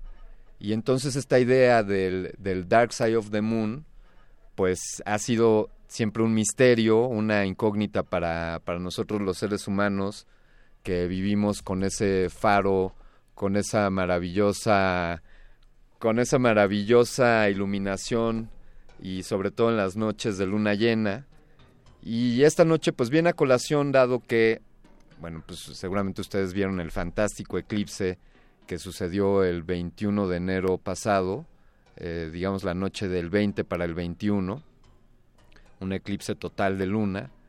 Y también esto viene a colación dado a que China, sí, sí, aquel otro lado del planeta, saludos a nuestros amigos en China que nos escuchan, si es que, si es que sus gobiernos les permiten sintonizar resistor aquí en el 96.1 de frecuencia modulada en Radio UNAM o si les permiten escuchar escucharnos mediante el sitio web de resistenciamodulada.com o radio.unam.mx. Eh, estos señores de China enviaron una cuarta sonda espacial, ya habían mandado otras, esta ha sido pues, la, la más reciente, Chang, Chang E4. Chang para los chinos es una, una diosa que presuntamente vive en ese lado oscuro de la luna. Y pues los chinos, que entre que siguen respetando a sus mitologías, enviaron un, un aterrizador, un módulo para poder hacer descender en este satélite un rover, que todos ustedes saben son estos vehículos con llantitas para hacer exploraciones en ese lado, en ese lado de, de la luna. ¿Por qué resulta interesante? Bueno, desde luego hay intereses en cuanto al potencial de minerales y de elementos que podemos tener en este satélite. Hay otros intereses respecto a establecer una base, más allá de colonizar y poblar la luna, ya que el gran reto es que pues no hay no hay atmósfera ahí. Más allá de eso, uno de los intereses es que podemos establecer ahí lanzaderas eh, para, para de ahí mandar misiones al espacio pues más lejano, dado que, eh, como saben ustedes, y lo hemos hablado en Resistor, el poder sacar un dispositivo, un cohete o algún objeto de este planeta, pues primero tiene el gran reto de la gravedad y en segundo término el gran reto de la resistencia de la atmósfera. De ahí la razón de que las misiones que salen, los cohetes que salen de este planeta, se consumen cerca del 60 hasta el 80% de su combustible solo para recorrer los primeros 100 kilómetros para alejarse, para alejarse lo suficiente de la gravedad del planeta Tierra y poder emprender sus viajes espaciales. Una vez que estás en el espacio, ya a la altura de la Luna, a unos a unos 400 mil kilómetros, eh, pues ya la gravedad ya no es un impedimento y entonces las naves espaciales ya se pueden comportar pues libremente, ya necesitan muy poquito combustible para desplazarse y se pueden alcanzar altas velocidades. Entonces este es uno de los intereses, el poder establecer una plataforma, una lanzadera para, para desde la Luna emprender eh, misiones más, más extensas. Y pues también, como les decía, minerales, hay, hay intereses en cuanto a los minerales y, y muchos otros, eh, seguramente los chinos, los chinos tendrán también ahí sus razones. He de comentarles también que entre que uno de los experimentos muy destacables fue que pues hicieron germinar unas plantitas. Hay la intención de ver si, si podemos hacer que crezcan patatas y otro tipo de plantas allá en la luna.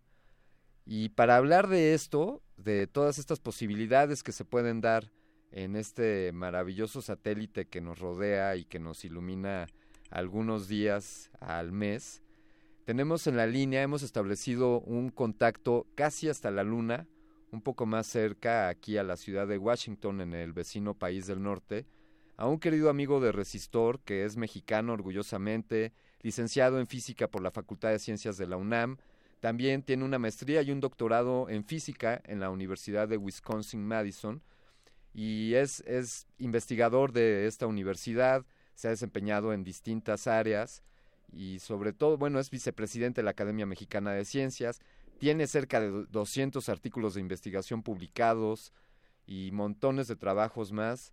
Le damos un saludo y una bienvenida a nuestro querido doctor José Franco. Pepe, ¿cómo estás? Buenas noches. Muy buenas noches, ¿cómo estás Alberto? Qué gusto.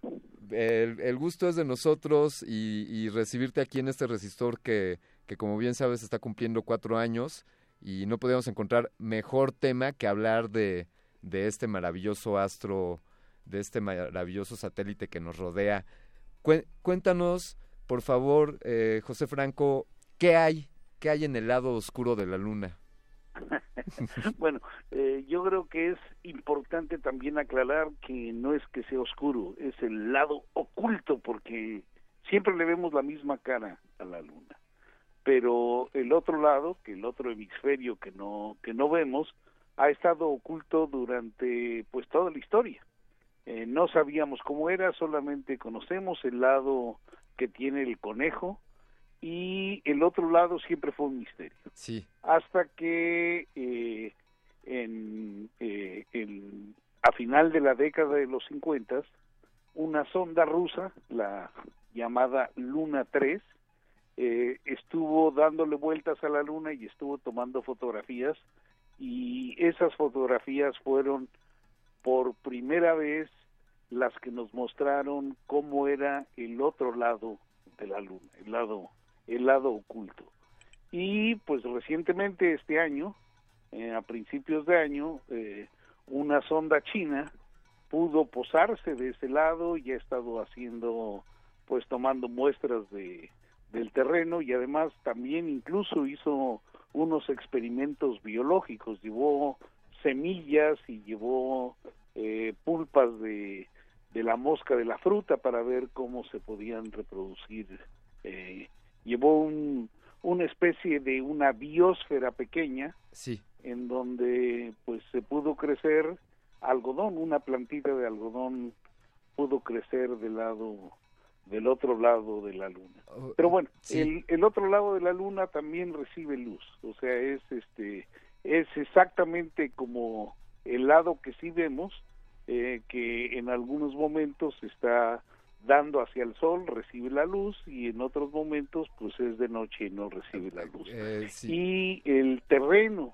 que exploró el, la sonda china, el Chang 4, eh, pues es un terreno bastante bastante similar al, al, al, al terreno del lado del lado este del lado que sí vemos y pues digamos los secretos de ese de ese lado oculto de la luna pues han dejado de ser secretos porque después de la sonda Luna 3 eh, ya hubo otras sondas que han tomado fotografías este pues de muy alta resolución y se conocen bastante en bastante detalle todos los cráteres que hay en esa zona, de hecho ya tienen nombres, muchos de esos nombres de los cráteres son son nombres rusos, pero pero bueno, es es este digamos un una hazaña lo que hizo la sonda china porque como el lado oculto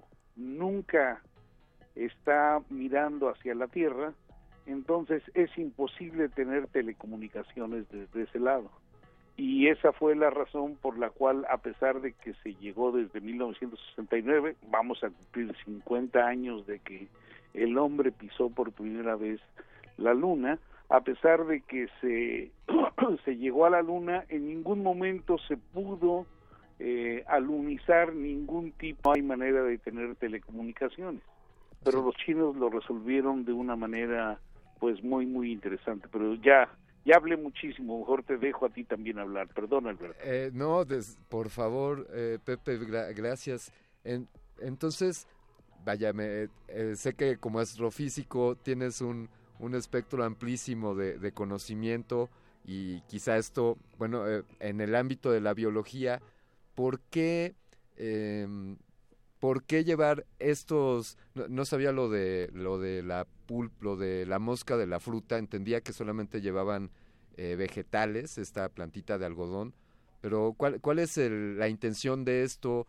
O sea, si ellos crearon esta microbiosfera para, para poderle dar vida a esta plantita de, de algodón, eh, ¿cuál sería cuál sería el alcance de esto o el ¿Cuál siguiente sería paso? la idea? Mira, llevaron llevaron semillas de, de, de, diferentes este de diferentes plantas. La única que germinó fue la de la de la de algodón.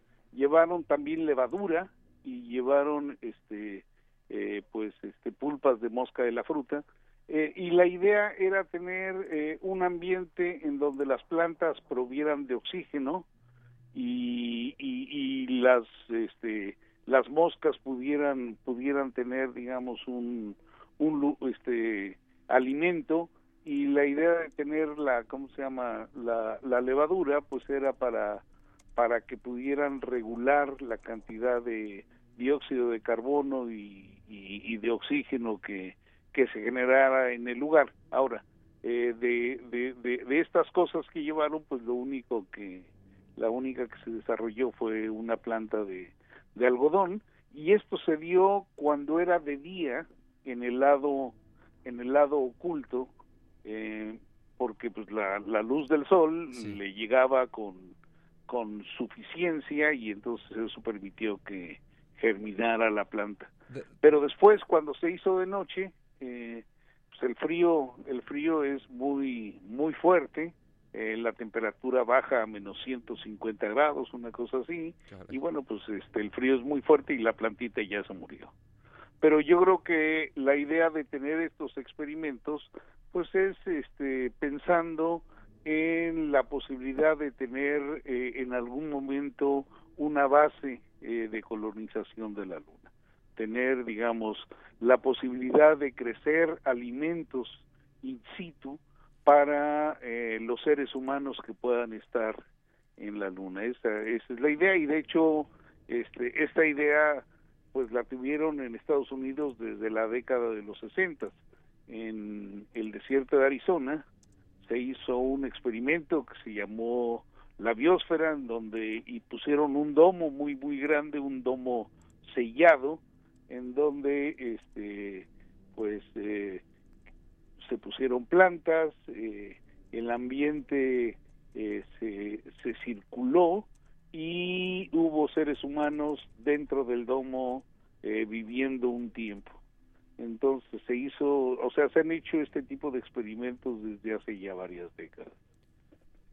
tengo, tengo un par que, que me voy a reservar para la siguiente intervención Pepe, si, si nos acompañas a poner ahorita algo de música, pero te adelanto ahí eh, la el gran dilema de ¿le pertenece a alguien la luna? Y caray, ya que te tengo aquí y no, no puedo resistirme a preguntar y tus opiniones respecto a, a que supuestamente no hayamos llegado a la luna, quién sabe qué habrá dicho Stanley, Stanley Kubrick, pero este, si nos das oportunidad, José Franco, ponemos algo de música y continuamos. Adelante, Alberto. Gracias. Vamos a escuchar también, eh, sí, sí, obviamente íbamos a poner cosas de The Dark Side of the Moon, pero estamos poniendo covers y en esta ocasión toca a The Flaming Lips, quienes ejecutaron una muy buena versión de todo el álbum y esto que van a escuchar es Brian Damage. Estás en Resistor.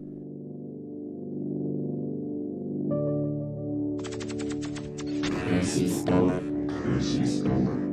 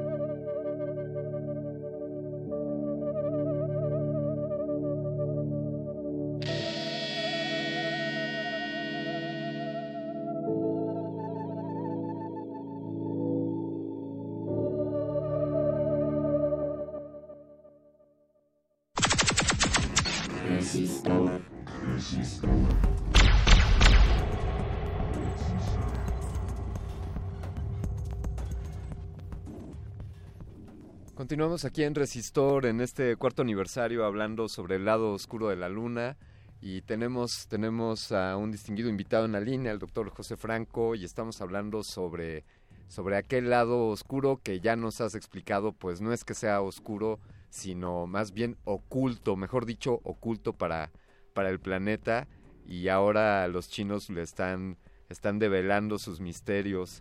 Em, ¿Qué hay de... ¿Por qué dejamos de ir a la luna? Vaya, Pepe, asumiendo, como creo que todos los que estamos de este lado de la cancha, asumiendo que efectivamente eh, el ser humano ya ha puesto un pie en la luna, eh, ¿por qué dejamos de ir o por qué dejamos de enviar seres humanos a la luna? Pues mira, el, el programa Apolo, que fue el programa que llevó a los seres humanos a la, a la luna, eh, fue un programa que pues costó bastante bastante dinero, fue un gran esfuerzo, eh, hubo varias misiones que, que, que llevaron seres humanos a, a, la luna. Y yo creo que no debemos de tener la más mínima duda de que efectivamente el ser humano ya puso el pie en la luna.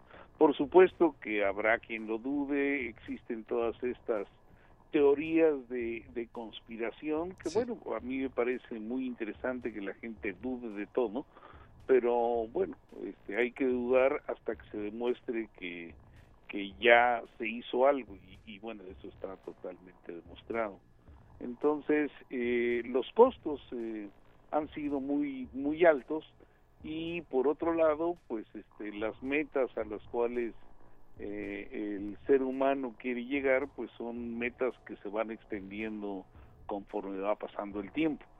Y el eh, eh, digamos el sueño de ir a, a, otro planeta digo la luna es nuestro satélite pero el, el sueño de ir a otro planeta de ir a Marte pues es un sueño que está ahí desde desde hace desde hace muchísimo muchísimo tiempo.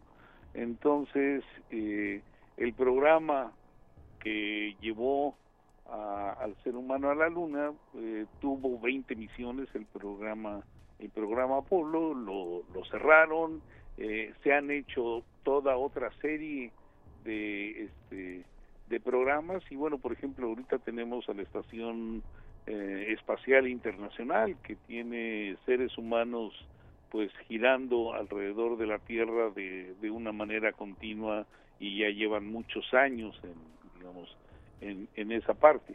Y se han mandado sondas a los confines de nuestro sistema solar. Recuerdas los Voyager que ya se lanzaron hace mucho tiempo incluso con este con este famosísimo disco que tiene los sonidos de, de, este, de, la Tierra y que tiene saludos en todos los idiomas o en casi todos los idiomas.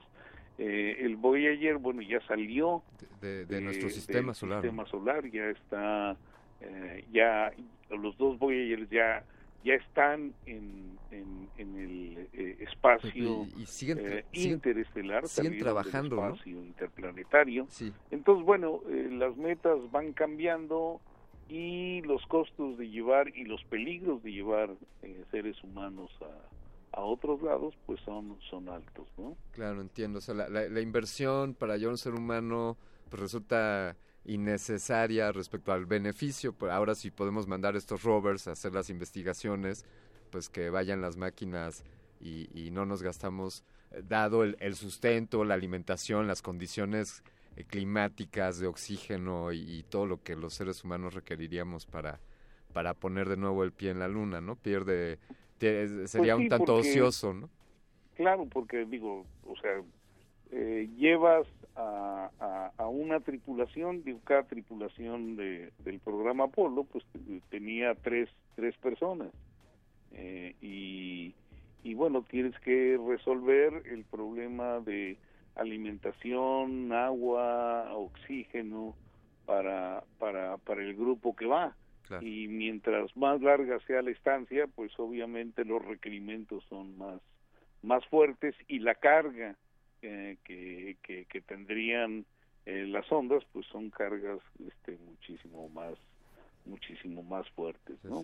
entonces bueno digamos es, se, es, hay hay hay cualquier cantidad de planes no ya ha habido cualquier cantidad de planes y la idea de poner una base en la luna pues es una idea que está ahí desde hace desde hace bastante tiempo ahora hay hay problemas, este, hay problemas tecnológicos serios, ¿no? Eh, cómo vas a alimentar a las personas que estén allá, eh, cada cuándo vas a tener una visita, por ejemplo, en el caso de la estación es- espacial, bueno, pues tienes este tienes un grupo de humanos y tienes eh, pues eh, visitas de manera continua de sondas que llevan alimentos y que bajan la basura, por ejemplo, ¿no? Sí, claro. Eh, y bueno, pues todo eso lo tienes que resolver, eh, pero ahora a una distancia mucho mayor.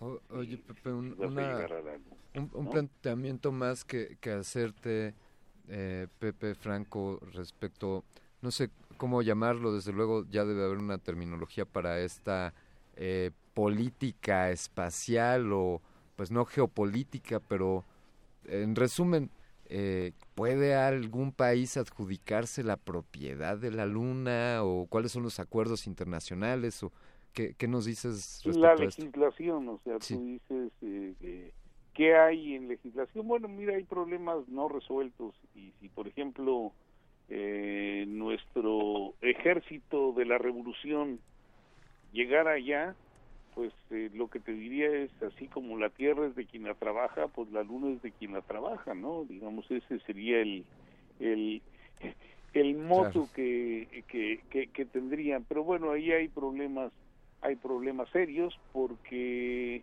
digamos tú puedes decir es, esa parte de la luna me pertenece pero bueno pues tienes que llegar y tienes que estar ahí para para para reclamar la propiedad Eh, yo no creo que estén resueltos los los problemas de, de propiedad eh, en, en en otros planetas o en nuestro satélite eh, porque además quién tiene la capacidad de llegar allá es como por ejemplo la, la Antártida. La Antártida este pues se convirtió también en un en un tema de discusión este eh, en donde diferentes países a lo largo del tiempo reclamaron diferentes zonas y en este momento ya hay un arreglo en donde la Antártida se ha dividido en pedazos, en donde eh, hay, digamos, una eh, una hegemonía de diferentes países en, en, en diferentes zonas, pero bueno, mantener a, a los grupos de humanos en, en esas zonas, resguardando las zonas, no es nada fácil y, no se llega con mucha facilidad tampoco, ¿no? Sí, desde luego. Eh, eh, Pepe, eh, José Franco, ¿en qué, en qué andas? Eh, ya concluyó tu, tu valiosa eh, guía del Foro Consultivo Científico y Tecnológico, eh, trabajo que, por cierto, te, reconocemos, el extraordinario trabajo que hiciste ahí.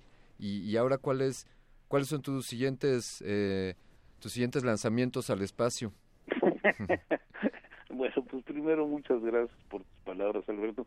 Terminé, este, ya, ya, ya tuvimos el cambio de estafeta, ahora está la doctora Julieta Huellan como coordinadora general del foro consultivo y yo he regresado al Instituto de Astronomía a continuar haciendo investigación. Entonces, estoy de regreso en el Instituto de Astronomía, eh, feliz de la vida de, de, de recuperar mi tiempo para mí y poder pensar en, en, en, en proyectos de investigación. Entonces, estoy, estoy ya nuevamente en- enganchado, digo, de hace poco tiempo, porque fue hace tres semanas que terminé mi, mi labor en el foro, pero estoy muy, muy entusiasmado con, con regresar a la parte de la investigación. Oye, aquí me, me aventuro un poco al, al decirlo al aire y aquí tenemos una intención de, de po- lograr establecer en algún momento una comunicación con la Estación Espacial Internacional.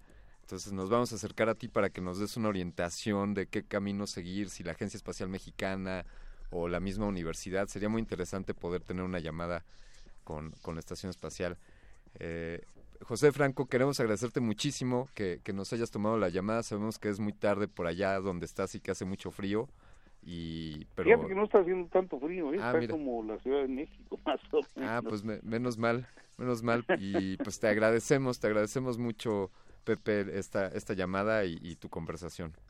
Alberto, pues como siempre, un, un placer conversar contigo y, y cuando gustes, con mucho gusto. Gracias, qué, qué amable. Y vamos a poner, por cierto, algo que, que José Franco nos ha compartido. Esto se llama Point of View de EST. Estás en resistor, esto es una señal.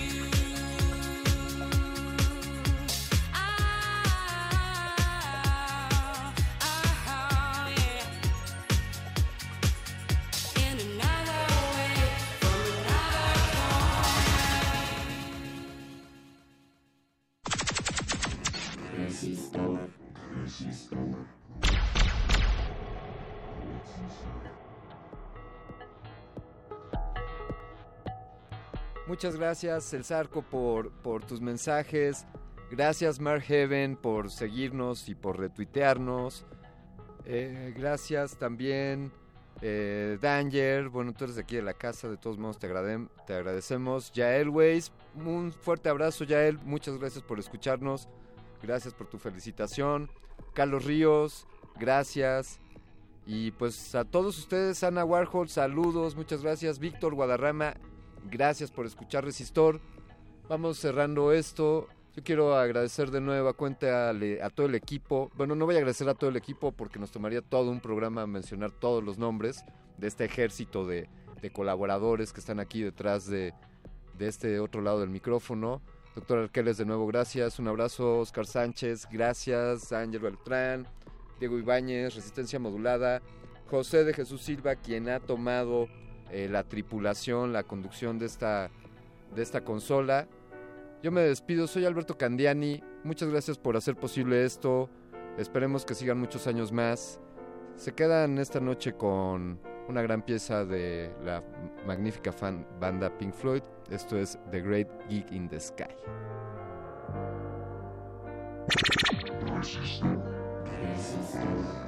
and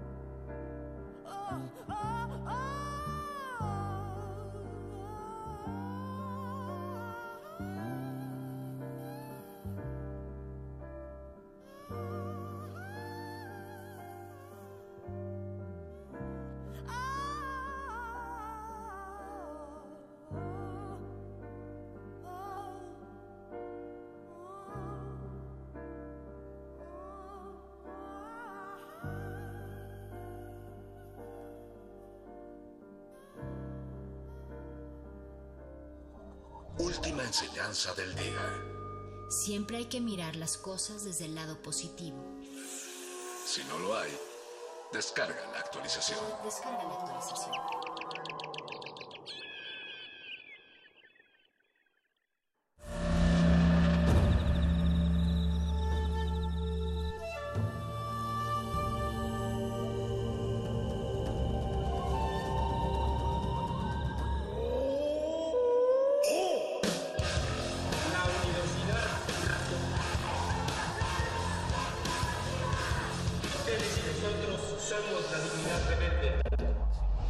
Resistencia modulada es una coproducción de Radio UNAM y El Universo.